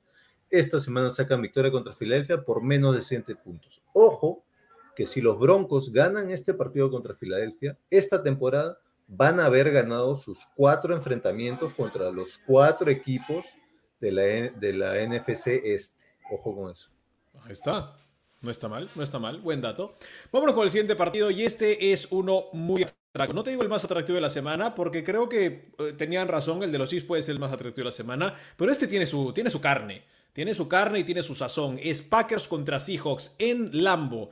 Activado Aaron Rodgers un día antes del partido y la gente se está volviendo loca. 49.5 es la línea de puntos más 3.5 los Seahawks que tienen de vuelta a su señor padre, hijo y Espíritu Santo del equipo que es Russell Wilson. Y bueno, vamos a ver cómo les va. Arturo, quiero tu opinión. ¿Cómo ves este partido? ¿Realmente viene Rogers, juega Rogers con un día nada más, sin entrenar? Eh, ¿Cómo, cómo regresa Russell Wilson? Pues así inició la temporada Aaron Rodgers, sin entrenar como no sé cuántos meses, ¿no? Pero eh, creo, no creo que le haya hecho mucho daño estar 10 días fuera, digo, si no se vacuna para no quedar estéril, de alguna manera le puede ayudar a lo mejor tal vez estar un poco con el virus, ¿no? Haber creído que le iba a dar un poco más de superpoderes. Pero ojo, en este partido y la gran rivalidad que hay entre Russell Wilson y Aaron Rodgers, de jugar los dos, será la novena ocasión que se enfrentan. Están tablas, es decir, cuatro y cuatro, parejitos, pero siempre ha ganado el local y creo que Packers va a ganar este partido porque va a estar de regreso Aaron Rodgers y eso otro equipo y ya lo vimos, se sufrieron con los Chiefs y quedaron cortos. Entonces, y esta versión de los Chiefs, no estamos hablando de la de Patrick Mahomes del 2020, 19 atrás, ¿no? De esta que da más pena, dieron todavía más pena los Packers. Así que yo me quedo con que el conjunto de Green Bay se va a llevar el juego en la bahía. Muy bien. A ver qué dice Rodstad, porque Rodstad está muy emocionado por este partido. Sabemos que es súper hincha de Aaron Rodgers, pero dijo que se le cayó por no vacunarse. Dice, todo indica que Aaron Rodgers y Russell Wilson serán los titulares. Veremos, veremos. Hay sorpresas, hay sorpresas a veces. La defensa de Green Bay viene mejorando, pero no va a poder contar con dos de sus jugadores referentes. Ah, va a poder contar esta semana con dos jugadores que regresan, Rashan Gary y Chris Barnes. Y nos dicen, ofensiva, regresa de Bactiari. Me parece que está dudoso. No sé si regresa Bactiari, ojo. El mejor guardaespaldas de Aaron Rodgers. Ojo que el equipo local entre estos dos equipos ha ganado cada partido desde el 2010. No sé qué dato tienes tú acerca de Bactiari, Arturo Carlos. Yo lo tenía todavía cuestionable o dudoso para este partido. Sí, por ahí andaba. Todavía no estaba liberado. Y, además cuando llegas al, al viernes en esa situación, muy complicado que lo veas jugar. Porque además viene a no jugar. Entonces cuando lo pones así es como de, no lo vamos a forzar si no ha jugado 7 semanas, 10, 15, 20, 40, ¿para qué buscarle más? Yo le voy a dejar a Thornberry terminar con este porque él tiene un corazón bastante coco de, de, de Seahawk. Entonces, vamos a dejarlo que él cierre. Yo te voy a dar mi razón de por qué le estoy yendo a los Seattle Seahawks en este partido. Me gusta para que consigan el upset y esta es la razón. Yo no leíste el comentario de Sylvester Cárcamo, ¿verdad? Al comentario. Ah, ahorita lo vas a ver y creo que tiene mucha razón. Honestamente no le fui a las estadísticas. Creo que hay algunos picks que uno tiene que hacer simplemente con el corazón. A mí antes me decían el romántico porque esta era mis clases de picks y esta vez me mandé, me mandé mal. Y les digo que esta temporada hay un jugador que se llama Aaron Rodgers que casi se retira o que dijo que estaba 50-50, que dejó a su equipo en el limbo, prefirió irse a Hollywood a hacer cosas, hasta el final dijo, bueno, ya sí regreso. A Hawái. Imagínate. Después de dos cuartos contra los Saints, decidió que no quería jugar el partido y se quedó en el sideline, tranquilo, feliz y contento en la primera semana. De ahí no se vacunó, mintió acerca de vacunarse, dijo que no mintió, un jueguito de palabras. Ah, bueno, yo también puedo decir lo que me dé la gana. Y que últimamente parece que él cree estar por encima de la ley. Te cuento quién va a jugar en el otro equipo. Un chico que en verdad juega en un mercado pequeño, como es, como es Seattle, tiene una esposa que es supermodelo, empresaria, cantante, lo más grande del mundo, debería estar en Nueva York, en Chicago o en Los Ángeles. Y Russell le dice, bueno, nos quedamos un año más, amor, un añito más aquí en Seattle, no va a pasar nada.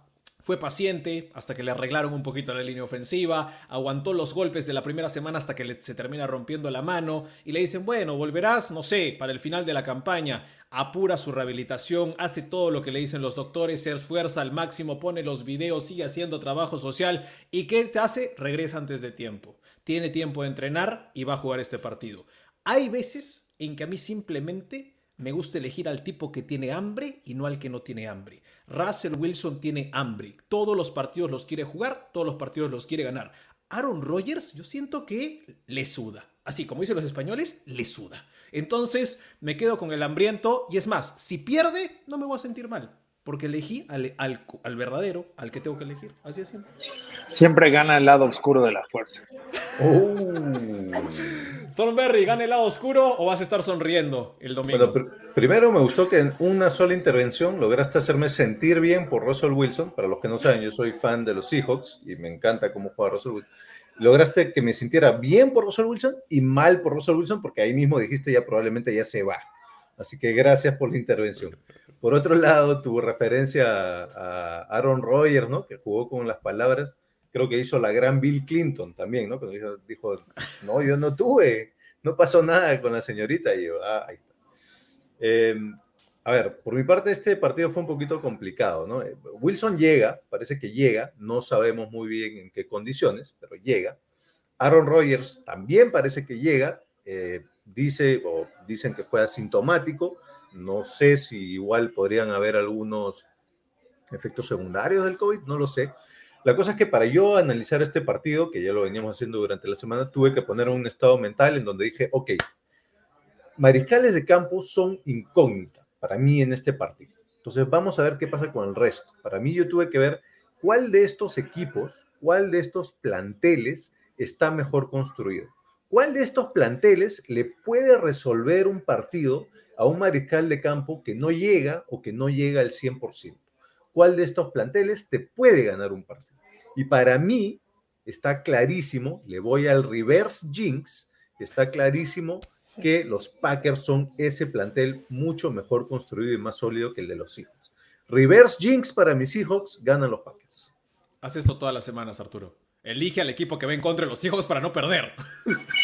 Ganar, ganar, ¿no? Muy buena y hay que buscarle. Yo sí creo que gana Green Bay y va a ser el lado oscuro de la fuerza. Muy bien. Thornberry, no sé quién se ha unido. ¿eh? alguien, salió, alguien se metió y salió. Eh, Omnipresente, omnipresente está Rodstad, el lado ¿Era? oscuro. Creo, creo que Creo que era Aaron Rodgers. creo que era Jay Gruden.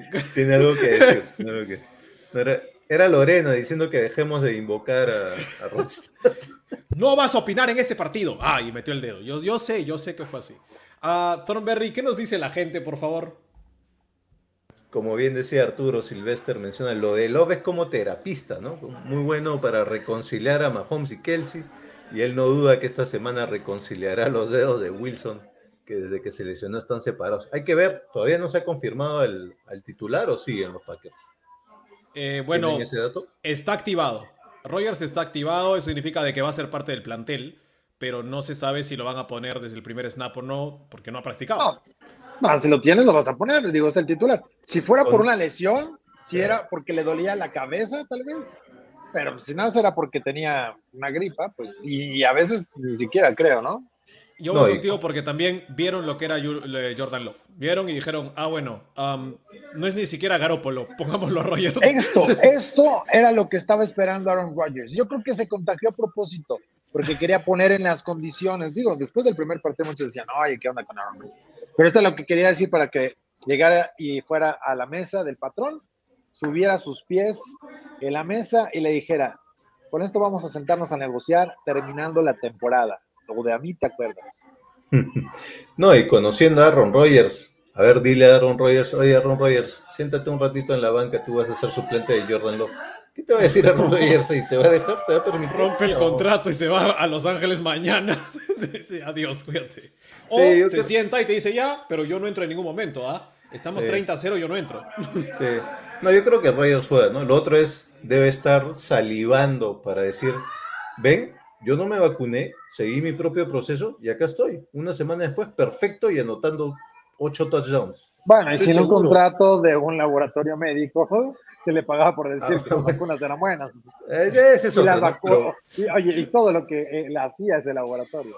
Sí, Increíble. pero Rod y yo sabemos muy bien lo bien que se siente tener la razón, pero no solo tener la razón, sino luego venir en un programa en vivo y decir, yo tuve la razón. El popular les dije de Rod. Oh, el de Rodstad ese es el, el- les Aaron- dije la semana pasada. Estoy seguro que a Aaron Rodgers le va a encantar decir, no me vacuné, hice mi propio proceso homeopático, qué sé yo, y acá estoy vivito y coleando ocho touchdowns. Les dije, yo tenía la razón. Estoy seguro que le va a encantar eso a Rodgers, así que de que va a jugar, seguramente va a jugar. Mis Packers, dice Liliana Ramos Márquez, hincha acérrima de los quesos. Rogers es el corea con más talento, pero también es un corea que perdió el piso y sobre todo perdió su capacidad de liderazgo. Rubén Corona. Ay, vamos a ver también qué jugadores están tranquilos con que no sea vacunado y todo eso. No a todos les cae bien ese tipo de cosas. Edgardo García dice, Packers ganan porque juegan en casa, pero su talón de Aquiles es el pateador. Si le encargan ganar el juego por un gol de campo con menos de dos minutos, Seattle tiene chance de ganar. Yo siento que Crosby patea mejor en casa, o estoy loco. No sé. Yo siento que, le cae bien Lambo y el resto es como que no le gusta viajar o algo así. Rogers va a jugar para hacer que todo lo malo se olvide. Bueno, no todos los hombres logran eso, mi querida Liliana. Honestamente, la mayoría crean las maldades. Eh, yo te lo digo, yo te lo digo. Y saludos para Arturo Carlos y Silvester Cárcamo, que siga mis antipics en ensonders.net. No pierde una chance para promocionarse este muchacho, ¿eh? Pero está bueno, está buena su columna. Ya, ya cóbrenle, oye, ya cóbrenle que le ponga aunque sea un dólar por show. Claro. Habilitamos el super chat y que ahí meta el anuncio. Perfecto. Ya sabes, Silvester, ayúdanos, ayúdanos. Oye, mis antipics, ¿sabes cuáles son? Los míos. Llevaba dos semanas de no jugar con los picks de spread en una quiniela y no los metes y te vas con todos los underdogs. Dije, benditas dos semanas, todos sufriendo porque caían los favoritos y mira, ahí recuperando posiciones gratis. Es verdad, es verdad. Esos son verdaderos antipics, ¿eh? Lo que se la juegan al, al perro, al dog, han logrado buena plata esas últimas semanas al menos.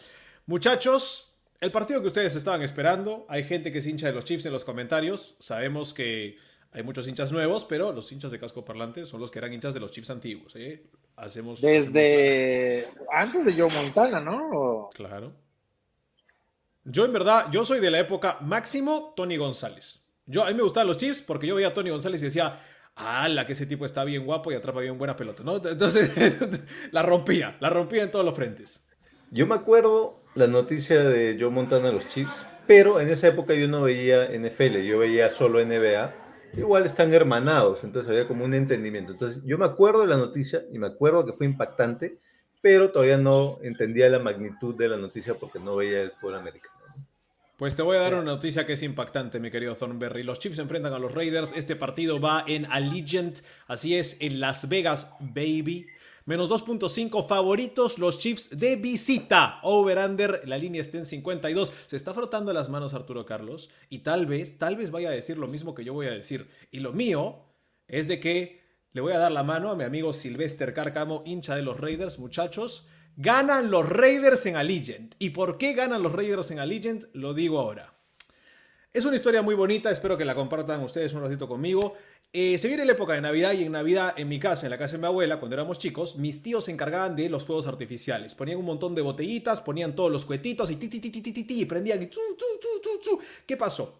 En el Perú empezaron a prohibir los fuegos artificiales en cierta época porque hubo un montón de incendios, casas de fuegos artificiales no estaban bien cuidadas, y prohibieron los fuegos artificiales. Mis tíos, como buenos peruanos, siguieron comprando fuegos artificiales piratas. Entonces, los ponían en las botellitas y ti, ti, ti, y nos decían ahora los chicos que no podíamos estar afuera, que era muy peligroso. Ya no juegues con los fuegos artificiales, que la gente se ha quemado, que está pasando esto, que está pasando el otro. Pues, ¿por qué les cuento esta historia? Porque al fin y al cabo, a mí ya no me gustan los fuegos artificiales. Porque pude haberlos prendido, pero nunca llegué a esa edad y los prohibieron. Esto está pasando con los Chiefs. ¿Dónde están los fuegos artificiales? Todo el año pasado, fuegos artificiales. Los Chiefs eran la ofensiva más explosiva de la liga. Llegamos ahora, vamos a jugar fuegos artificiales. Y se te iba un cohete a la casa y te quemaba toda la casa. Se te iba un cohete al jardín, quemado todo el jardín. Y decías, no puede ser. Kelsey con fumbles, Hill con fumbles, todo está saliendo mal. ¿Y qué ha pasado las últimas dos semanas? Yo no vi ya intentos de fuegos artificiales. Da un pase corto, pase atrás, eh, sweep Hacemos una pichadita por acá, un pasecito por acá. No quiero que me lances la bola más de 30 yardas tratando de sacar cuatro defensores de encima, cayéndote de cabeza con una contusión cerebral y con la mano izquierda. Ya deja de hacer eso. Entonces, ¿qué pasa? Cuando le quitas la identidad, pueden ganar, sí, pero mira quién le ha ganado. Le han ganado a equipos que no necesariamente están en la parte más alta de la tabla o que tienen una, un calendario, un equipo realmente competitivo, mientras que los Raiders son muy distintos. Los Raiders son un equipo que lo único que necesita para ganar los partidos que ha perdido ha sido solo por esta razón, es si tiene más pérdidas de balón que el rival, pierde. Así de simple, el resto del partido lo maneja, lo maneja con sus corredores, con sus receptores de ranuras y puede avanzar y su defensa lo suficientemente bien para aguantar pero si tiene muchas pérdidas de balón, pierde el partido. La gran ventaja es que los Chiefs son el segundo equipo con más pérdidas de balón por partido en toda la NFL. Solamente le ganan los Jets. Así que si Mahomes llega a darse cuenta que Carr lanza uno o dos touchdowns, va a querer jugar fuegos artificiales. Y el, el Chiefs de este año se quema cuando juega con los fuegos artificiales. Ay, ¿y sabes cómo explotan la pirotecnia? Cuando tienes a los mejores, bueno, no sé si los mejores, pero al menos los más eh, insistentes, los que realmente le ponen fe y van por el quarterback, prácticamente el 39% de las veces van con el blitz los Raiders. Y los peores números que puede tener Patrick Mahomes vienen bajo esas condiciones. Tiene un rating terrible de prácticamente 40 o 50 puntos. Eh, vamos, muy, pero muy mal. Un porcentaje de 38% completos. 38% Mahomes cuando le disparan. Por eso Mahomes simplemente está teniendo tan malas actuaciones y luego quiere lanzar de espaldas, imagínate. Yo voy a tomar a los Chiefs apenitos. Creo que ganan por tres puntos, pero este juego se va a ir a las bajas, va a ser aburridísimo el domingo por la noche. Apretado tal vez, porque es rival, es juego divisional y eso le pone sabor siempre. Y estos no se quieren, pero en lo absoluto. Y, pero creo que no va a ser lo que muchos quisieran. Además, ¿sabes qué? Lo que sí va a ser garantía, tenemos dos corebacks ideales esta semana para regarla. Tanto Patrick Mahomes como Derek Carr son los mejores en pases interceptados desde la semana 14 de la, temporada pasada esta, así que con ellos estamos garantizando el show. A mí también lo pensé así, pero no sé, tengo, un sentimiento así medio maloso, me puse de negro el día de hoy. Thornberry, ¿quién gana? Me gustaron sus argumentos. De hecho, sí podría visualizar un partido donde Max Crosby tenga un buen partido. ¿no? El otro día estaba celebrando que ya llevaba no sé cuánto tiempo sobrio, porque él había tenido problemas con el alcohol, así que, eh, y, al inicio de la temporada, así que fue disruptivo en esa defensiva de los, los, Raiders, así que podría visualizar un buen partido de Max Crosby, me gustó el argumento de los Fuegos Artificiales Studios, sin embargo, eh, yo creo que los Chiefs están pasando por un proceso mm, de transición, es una curva empinada de aprendizaje, pero creo que están entendiendo cómo ganar partidos de maneras distintas, ya no solo con fuegos artificiales. Creo que están en ese proceso de aprendizaje. Y entonces, tomando ese argumento, me uno también además a la data. Eh, sí quiero hacer la salvedad que los Raiders, si mal no recuerdo, ganaron los dos partidos el año pasado, ojo. Sin embargo, eh, desde que está Mahomes de titular, es decir, desde el 2018, los Chiefs son el mejor, el segundo mejor visitante de la liga. Desde el 2018 los Chiefs son el segundo mejor visitante de la liga, ganando el 75% de sus partidos de visitante. Me voy a aferrar a esa estadística y al entendimiento de que están aprendiendo a ganar partidos de distintas maneras, como lo vimos la semana pasada, en un marcador bastante pegado. Y por eso voy a decir que ganan los Chiefs. Pues te digo algo de Rodstad. Rodstad está conmigo, yo lo sé. Y desde la cena está orgulloso porque él también eligió a los Raiders en casa contra los Chiefs. Dice que los Raiders han preparado su equipo con intención de competir contra los Chiefs. Estoy de acuerdo, estoy de acuerdo. Y que los Chiefs son una incógnita y están quebrados. Los llamó quebrados. Fuertes declaraciones de Rodstad. Le gusta la defensa de Las Vegas. Ha mejorado bastante del pass rush las últimas cinco temporadas. Han estado dentro de las peores 10 defensas en cuanto a capturas del mariscal de campo y ahora han mejorado mucho. Y en ofensiva, los Raiders tienen que darle el balón a Josh Jacobs, porque esta defensa de Kansas City no es bueno defendiendo en tercera oportunidad y permiten que los corredores contrarios acarreen para 122 yardas por partido. Tiene a los Raiders 31 a 28. para tal este caso, ¿eh? yo diría Kenny Drake antes que Jacobs. Creo que ha sido más efectivo en la segunda mitad, o bueno, en los últimos partidos.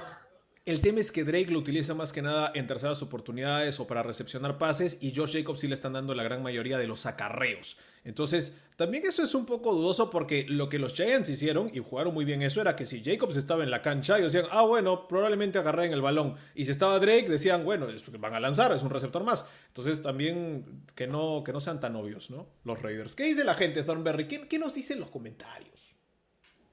Silvestre dice que es un Berry Berry y gana los Chiefs. No sé por qué eso sería un Berry Berry, pero bueno, gracias por la referencia. Win-win para él. Eh, Carlos Vargas dice que Mahomes ha dicho que seguirá con su juego. Bueno, es lo que decía Simón. si va a seguir jugando con los fuegos artificiales, es posible que se queme. Así que cuidado con esa terquedad de Mahomes, si lo queremos llamar de alguna manera. Edgardo García dice: Los Raiders han estado esperando este partido todo el año porque los Chiefs andan muy frágiles, ¿cierto?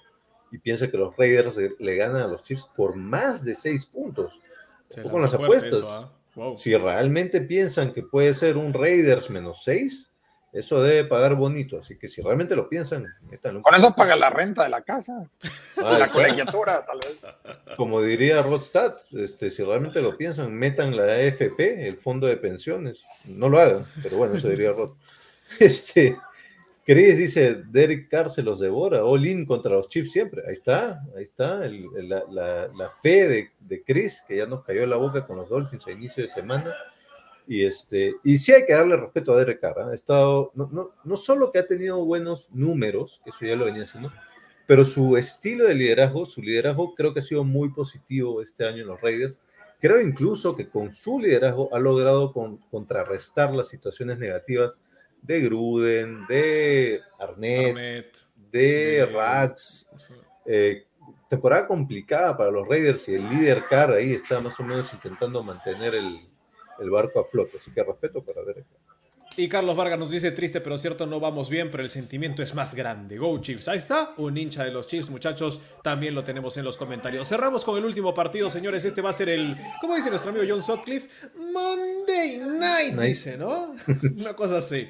Vamos con el 49ers contra Rams, señoras y señores. Vamos a ir primero con Rodstad. ¿Y por qué vamos con Rodstad? Porque él es hincha, Eh, gran pero gran hincha Simón, de los si me 49ers. disculpas, Dígame. eh, creo que debería ir primero Arturo. Entiendo que tiene que pronto ponerse en camino, así que Si es de esa manera, no hay ningún problema. Arturo, vamos primero contigo. Rams menos 4 en San Francisco, en Santa Clara, en verdad.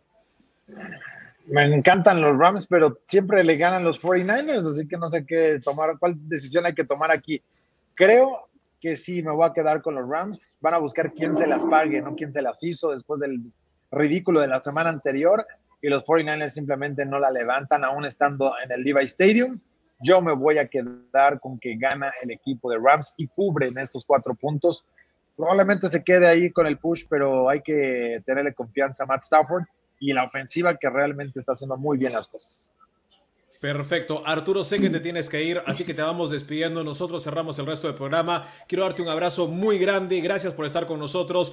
¿Dónde te siguen? ¿Dónde te ven? ¿Qué vas a estar haciendo este fin de semana? Cuéntale a la gente.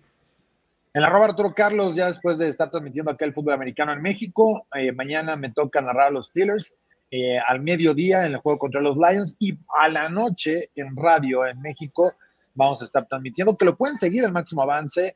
Eh, lo se transmite también a través de Facebook Live, en YouTube de la Octava Sports, que es la estación que, que- en donde transmitimos. Así que ahí pueden seguirnos y gracias a todos los que estuvieron acá pendientes y sobre todo por la invitación. Ojalá que, que pueda estar con ustedes pronto. mil gracias Arturo. Podemos, decirle que vaya a celebrar a Rod, que vaya a celebrar su sexto aniversario y una semana. Sí, que no se preocupe. Mi- mil gracias Arturo por tu participación. Espero de todo corazón que no ganen los Lions mañana, porque si no vas a tener que regresar a darnos explicaciones de qué pasó con tus Steelers. Correcto. Les mando un Gracias fuerte abrazo. Arturo, nos Un vemos. gran saludo, cuídate mucho. Muchas gracias, Arturo, por estar con nosotros. Arturo Carlos, señores, ya lo saben, de máximo avance en la Octava Sports, también narrador de lo que son los partidos de los Steelers en español y también, como dijo, presta su voz para el NFL en español, que no se transmite necesariamente en Latinoamérica o en México, creo que lo ven mucho en España, más bien, eh, y ahí también pueden tenerlo. Gracias Arturo Carlos por estar con nosotros y toda la gente de Máximo Avance, porque sí, pues, ¿no? Casco Parlante tiene una hermandad muy bonita con, con Máximo Avance, mi querido David Thornberry. Estábamos Por metidos en el partido de 49ers contra Rams. Yo quería hablarte de Rodstad porque Rodstad ha estado, creo yo, sufriendo toda la semana con esto. Me parece. Y le voy a decir todo lo que Rodstad te describió al respecto de esto. Dice, elijo a los Rams de visita contra los Niners. La ofensiva de San Francisco no se ve bien. La secundaria es aún peor. Enfrentarse a Aaron Donald y a un probable Von Miller va a ser una pesadilla para Jimmy G. En la parte ofensiva no veo Stafford teniendo dos partidos malos de manera consecutiva y OBJ desviará mucho la atención de la defensa de los Niners. 4 a 1 los Rams en partidos de Monday Night desde que entró Sean McVay, los Niners 1 y 4 en esos mismos partidos con Kyle Shanahan, los Niners 0 y 4 permitiendo 29.8 puntos por partido en casa esta temporada. Solo Detroit ha permitido más puntos y los Niners pagarán las arrugas de los Rams ocasionadas por los Titans esta semana en un partido pegado y es más. Da su tercera apuesta, combina Colts, Bills y Rams, los tres en la simple, cuota de 2.17, apuesta a 2 dólares y dice que Rams 28 y 49ers 24. ¿Qué te parece, Berry Berry? ¿Ah? ¿Ah? ¿Qué te parece? Eh, yo también me subí al coche de los Rams muy, de, de hecho, antes de la temporada, ¿no? Yo los, los tengo para eh, Super Bowl, espero que se cumpla. Para mí la clave en este partido van a ser las penalidades. Y presten atención a lo siguiente. Los 49ers están dentro de, los 10 equipos que menos, ojo, 49ers está dentro de los 10 equipos que menos penalidades cometen. Sin embargo, es el segundo equipo que más yardas por penalidad regalan. ¿Qué quiere decir eso? Cada una de sus penalidades es muy costosa. Cometen penalidades clave que aportan muchas yardas, que benefician muchas yardas al rival. No son muchas las penalidades, pero cada una de ellas les agrega o les quita muchas yardas. Yo creo que esa va a ser la clave de este partido, las penalidades. Yo creo que los 49ers van a tener dos, tres, cuatro penalidades clave que les van a quitar yardas importantes. Se están ent- enfrentando ante los Rams, que es uno de los equipos más disciplinados de la liga. Es creo que el cuarto equipo que menos penalidades tiene y que menos yardas por penalidad acumula. Así que yo creo que las penalidades van a ser la clave y van a ayudar a que los Rams ganen este partido. Muy bien, muy bien, me parece bien, me gusta. Yo antes de empezar el programa le escribí a los chicos, tanto a Rodstad como a, a Berry Berry, y les hice saber de que iba a romper el programa. Aquí viene ese momento. Muchachos, ganan los 49ers este partido, vencen a los Rams, y esta es la razón por la que estábamos discutiendo este partido, porque yo iba a elegir a los Niners. Y esto es muy simple. Los Rams han jugado solamente contra tres equipos de récord ganador esta campaña. Han ganado uno. Los Rams no han jugado contra equipos de verdad. Lo siento, no lo han hecho. Ese equipo que te encanta, que Cooper Cup Pero- tiene más de mil yardas, que tiene más de 75 recepciones, que están lanzando el balón por todas partes, que la rompen, que son hermosos. Ese equipo, ese equipo llegó con tan poco rodaje que los Titans los arrollaron. Wait, wait, wait, wait, wait, wait, wait, wait, wait, wait, wait, wait, wait, wait. Ok, ok. Los 49ers no le han eh, ganado a ningún equipo de verdad.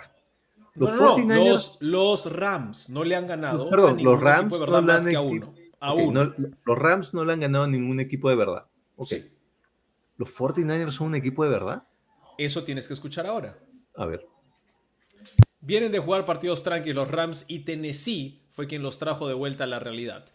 El problema es de que la gran debilidad de los Rams es que no tienen profundidad. Ya se les lesionó Sebastian Joseph Day, es su tackle nariz. Para los que no saben, el tackle nariz es una pieza bastante importante de la defensa si es que quieres detener el juego por tierra, cosa que los Rams no necesariamente han hecho esta temporada. Segundo, ya se les fue Robert Woods. No, trajeron OBJ, sí, OBJ que no conoce el playbook, que no tiene la menor idea que juega. Y Robert Woods es el mejor bloqueador del equipo entre receptores y el segundo mejor atrapando pases. Para que tengan una idea. Y ahora cuando brillan las luces, Monday Night, ese increíble equipo de McVay que está 4 a 1 en Monday Night, ese, se olvida de que trajo un coreback que está 8 y 15 en prime time. Su nombre es Matthew Stafford. En juegos de prime time en su carrera. Es más, está 8 y 15 solamente porque Russell Wilson se lesionó en el partido que tuvieron de Thursday Night esta temporada, porque si no estaría 7 y 16.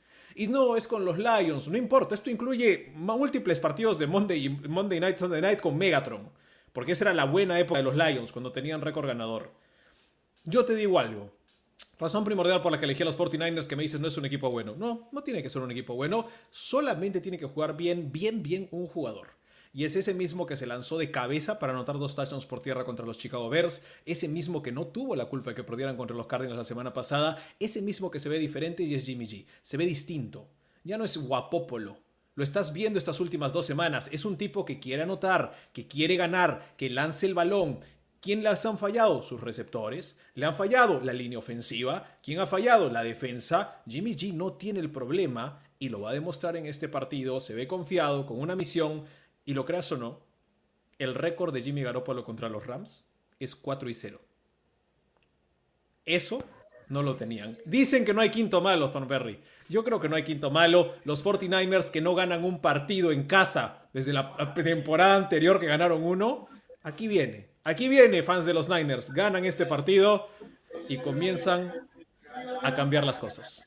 Lo que me encanta son los comentarios de la gente. Antes de ir a los comentarios, agrego antes que se me olvide, una de mis apuestas combinadas va a involucrar que los Rams ganan al medio tiempo y ganan al final del partido. Al final del, live repasamos las apuestas, pero vamos con los comentarios que me encantan en este partido. Vamos con Jean-Pierre, que es hincha de los 49ers. No veo cómo Niners pueden hacer algo. Pecho frío Shanahan. Jean-Pierre, bueno, le da las gracias a Arturo. Gracias Arturo. Muy valiosa tu participación. Edgardo García, Rams sobre 49ers que me han roto mis quinielas toda la temporada. Este, este, es, mi, este es mi comentario preferido de la noche. ¿ah? Este, imagínense el, tono del desprecio ¿ah? de este comentario que viene. Imagínense el tono del desprecio. No te pases, Simón. ¿Qué estás hablando, compadre? Ya ves. bien, bien, Liliana. Vamos con Jean-Pierre. En serio, mano. En serio, mano. Mano. Yo soy fan de los Niners, pero ni loco ha puesto ni un dólar a los Niners. Parece un equipo de Groenlandia. Liliana otra vez. Ni Jean-Pierre le da la fortuna. Los comentarios de este partido han sido los máximos para mí. Les digo algo, es más, está en una de mis apuestas oficiales, dólar 50 al más 3.5 de los Niners contra los Rams. ¿Y sabes qué es lo más gracioso? La gente no se da cuenta de esto. ¿Qué equipo es mejor supuestamente en talento? Los Rams. ¿Qué equipo tiene mejor récord? Los Rams. ¿Qué equipo viene perdiendo todo en casa? No gana nada en casa. Los Niners. ¿Qué equipo supuestamente tiene que ganar este partido y ni siquiera iba a ser discutible esto en casco parlante? Vamos a decir, ah, los Rams. ¿Por qué la línea está en tres y medio? ¿Qué sabe Las Vegas que nosotros no sepamos? O sabe de que todos van a ir al menos cuatro y se va a llenar de dinero, justamente en Monday Night, en el partido más visto de toda la semana, en el partido que se transmite alrededor de todo el mundo. Eh, ¿O, qué? ¿O quiere perder dinero esta semana, Las Vegas? Ojo, ojo, que yo propuse. Primero, el argumento muy válido. Ya, ya, ya recordemos que, que Rod se metió a autogol solo. Cuando. ¿Cuál era la apuesta que se tuvo que afeitar? Ya no me acuerdo. La cosa es que claramente la línea de Las Vegas reflejaba que lo que Rod quería apostar no iba a pasar. Y él solito puso la apuesta y dijo apostamos y qué sé. Entonces, ojo, siempre ojo con Las Vegas. Muy válido. Por otro lado, yo sí lo quería considerar, si recuerdas, como discutible, porque admito que hay una discusión, admito que no es tan obvio. Rod no está de acuerdo, Rod lo da por sentado que era los Rams. Admito que hay discusión, sin embargo, yo sí creo que ganan los Rams, y creo que el argumento de Rod también es bastante válido. El bounce back, la recuperación, la molestia de cómo los Titans los humillaron y ahora los 49ers podrían pagar esos platos rotos, ese argumento también me pareció válido. Obviamente los el de las penalidades, que yo lo investigué, también me parece válido. Así que admito que hay discusión. Un datito interesante. Jalen Ramsey es uno de los mejores corners de toda la liga, ¿verdad? Lo es. Si ustedes revisan cómo le va cada temporada a Jalen Ramsey, un partido lo queman. Un partido. A la temporada lo queman. Hasta ahora no ha pasado. Y yo creo que esta es la mejor chance porque Divo Samuel está tercero en yardas por recepción de toda la liga. Y con Jimmy G o Trey Lance. Y con un equipo perdedor. Así que, eh, ah, no sé, no sé. Hay discusión.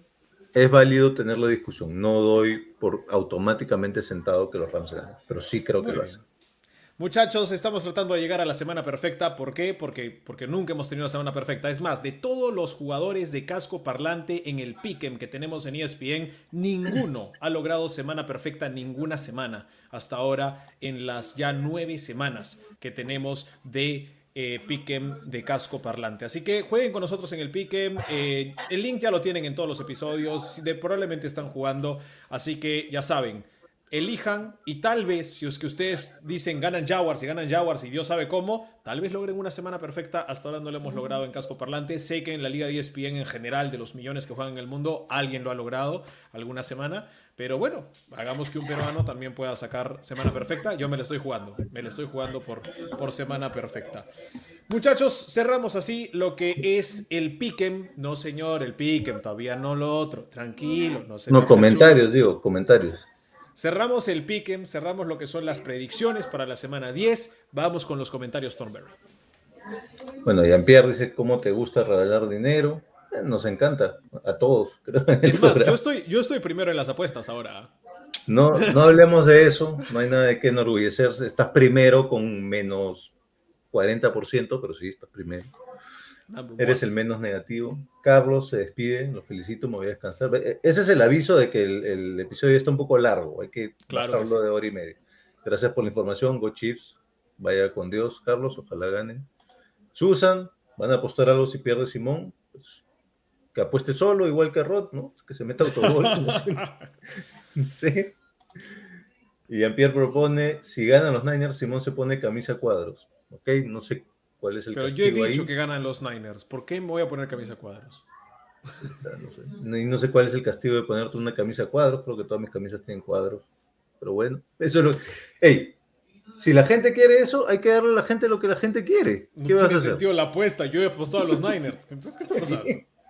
Está bien, esos son los Señores, vamos, vamos a repasar las apuestas. Vamos primero con Rodstad. Les cuento las apuestas de Rodstad para esta semana. Nos dijo Titans, primera apuesta de la semana, menos 3 contra los Saints, paga 2. Le está poniendo 2 dólares. Ahí está, paga 2, le pone 2 dólares al menos 3 de los Titans sobre los Saints. Rodstad nos dice también, va con los Vikings y Chargers. Ambos equipos anotarán más de 48.5 puntos. Over de 48.5 paga 1.51, le está poniendo un dólar.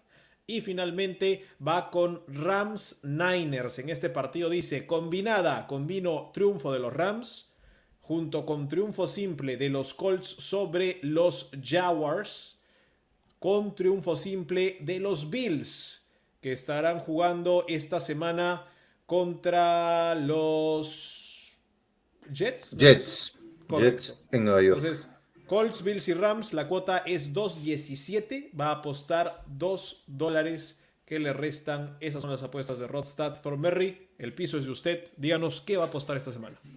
Avisé que iba a hacer locuras. Por favor, no me hagan caso. No me hago responsable.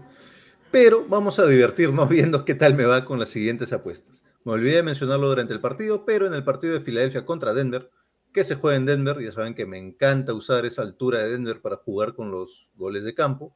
Estoy apostando que el gol de campo más largo de ese partido, no importa quién de los dos lo anote, pero el gol de campo más largo anotado del Filadelfia en Denver es de más de 47.5 yardas. Tiene que haber un gol de campo de 40 48 yardas o más. Eso paga 1.92, le estoy metiendo 2 dólares. Estoy combinando, esto las mencioné individualmente en cada partido, pero las estoy combinando, que el primer tiempo fuera del Detroit-Pittsburgh es de Detroit. Ya me preocupé con Mason Rudolph, eso es un problema. Con Big Ben me hubiese sido mucho más cómodo. Pero combinando que el primer tiempo fuera de Detroit-Pittsburgh lo toma Detroit, con que el primer tiempo fuera de Jacksonville-Indianapolis lo toma Jacksonville, combinando esos dos, paga 3.52, paga un dólar, y estoy combinando lo que les había mencionado, los Rams ganan en el entretiempo contra 49ers y ganan al final del partido, combinado con el touchdown de Najee Harris, esa combinada paga 3.1, le estoy poniendo 2 dólares. Muy bien. Yapa, Señor, si me permites, dale, por favor. Brady, dos pases de touchdown, no he encontrado la, la cuota, pero Brady, dos pases de touchdown, porque los Washington Football Team son el segundo equipo que más touchdowns de, por aire de mariscal de campo permiten, con 2.5 por partido. Me gustó, ¿ah? porque sí, es verdad. Ese, ese dato es cierto acerca del Washington Football Team. Tiene sus problemitas. Yo les voy a dar mis apuestas muy simples. A mí me gusta ir bastante simple. Me voy con el más 3.5 de los Niners contra los Rams en Monday Night. Yo los tengo ganando. Si me das 3 puntos y medio y pierden por 3, igual ganamos. Le estamos poniendo ahí dólar 50 a cuota de 1.91. Los Packers contra los Seahawks. Yo los tengo ganando a los Seahawks. Así que agarro el más 3.5 para Seattle. 1.91 la cuota. También dólar 50 a esos dos upsets. Y me voy con los Patriotas en el menos 2.5. Así es, New England gana por 3 o más, 1.91, le he puesto 2 dólares. Si se dan cuenta, en esta semana he decidido ir apuesta al equipo de Thornberry, apuesta al equipo de Rodstad y apuesta a mi equipo. Señoras y señores, la fe está intacta porque las apuestas de comienzo de temporada que fueron esas, logremos conseguirlas. Sí se puede, con fe. Te va a ir mal. Primero, apuestas aburridas. Las mías fueron divertidísimas. La gente ¿Cómo se ser está aburrido los Niners más 3.5? No tiene nada. de Aburrido, está haciendo un spread normal. Yo estoy yendo Que con los goles de Patriotas ganan campo. por 3, mínimo. pasa nada. Ah, recuerden, eh, recordar a la gente, estamos apostando entre los tres al over de partidos de, de Seahawks, que era 9.5, si mal no recuerdo, de 49ers, que era 10.5, si mal no recuerdo, y de Pats, que eran 9.5, si mal no recuerdo, ya ninguno de los tres tiene ninguna esperanza de que vamos a lograr eso. Eh, Suerte los Pats con pueden llegar a apuesta. 10, los Pats pueden llegar a 10, todo está tranquilo. tranquilo. Ojalá. Señoras y señores, cerramos así Casco Parlante en esta edición previa a la semana 10 de la NFL. Primero, antes de saluditos, vamos a agradecer a Rodstad. Se tiró la chamba de hacer el episodio aún sabiendo de que no iba a estar en vivo y nos mandó sus datos y estuvo gran parte de la cena que tiene de aniversario con su esposa aquí con nosotros. Eh, no lo eches, no lo e- Mentira, eso, Lorena. nuestro- Mentira, mentira. Rod no ha estado acá. He estado contigo todo el tiempo, Lorena. Por eso nuestro agradecimiento igual para Lorena, que en verdad eh, nos banca a muerte, como dirían los argentinos, y nosotros también. Ella es también parte del equipo de Casco Parlante. Para David Thornberry, que a pesar de tener una fiesta en su casa, produjo el programa. Y lo produjo bien. Gracias también al gran Berry Berry porque estuvo muy verísimo. Señoras y señores, gracias a Arturo Carlos que fue nuestro invitado esta semana. No se olviden de seguir a Máximo Avance en la Octava Sports, seguir sus transmisiones de lo mejor de NFL en español. Arturo Carlos estuvo con nosotros y finalmente Berry, me gustaría que usted haga los honores de agradecer a toda la gente que estuvo en este programa con nosotros. Sí, no te quería interrumpir ni, ni romperte el corazón, pero muy bonita tu, tu salida. Solo quería decirte que ya no hay nadie, ya estamos en cero vistas. Bueno, bonito. No, mentira, mentira, todavía hay gente ahí mirando. Si hay gente todavía ahí, levanten la mano para que Rodstad no se sienta. Un agradecimiento a toda la gente que nos ha seguido, siendo sábado, en la noche. Hemos eh, pateado un poco más tarde el horario. No sabemos si les cae bien o les cae mal. Por favor, envíenos sus comentarios para saber si les acomoda o no, o si no, pues nosotros nos acomodamos a ustedes. Ahí está Jean-Pierre, siempre fiel, está. Siempre hasta el final. Aparentemente no tiene nada mejor que hacer que escucharnos. Lo siento por ti, Jean-Pierre. Pero un saludo para saludos. todos. A ver. Para Cris Mirabal, para Jean-Pierre Fernal, para Eliana Ramos, para Edgardo García, para Miguel Abonce, para Rubén Corona, para Carlos Vargas Vázquez, para Silvester Cárcamo, para Carlos Vargas. Ay, Carlos Vargas Vázquez y Carlos Vargas, me encantó, magnífico. Y para toda la gente que estuvo con nosotros, me creo que no me olvidé de nadie. A ver, para Susan Silva también. Y para todos los que estuvieron con nosotros, muchachos. Rubén Eh, Corona. nada, algún saludito a Thornberry para cerrar el programa. Ya nos vamos, nos vamos. Agradecimiento especial a Arturo que nos acompañó, a pesar de que se le sea bien difícil, llegó a última hora, hizo el esfuerzo, gracias Arturo. Señoras y señores, hasta el próximo casco parlante, martes 9 de la noche. Chau y que tengan bonito domingo en NFL. Rod, sácanos de acá.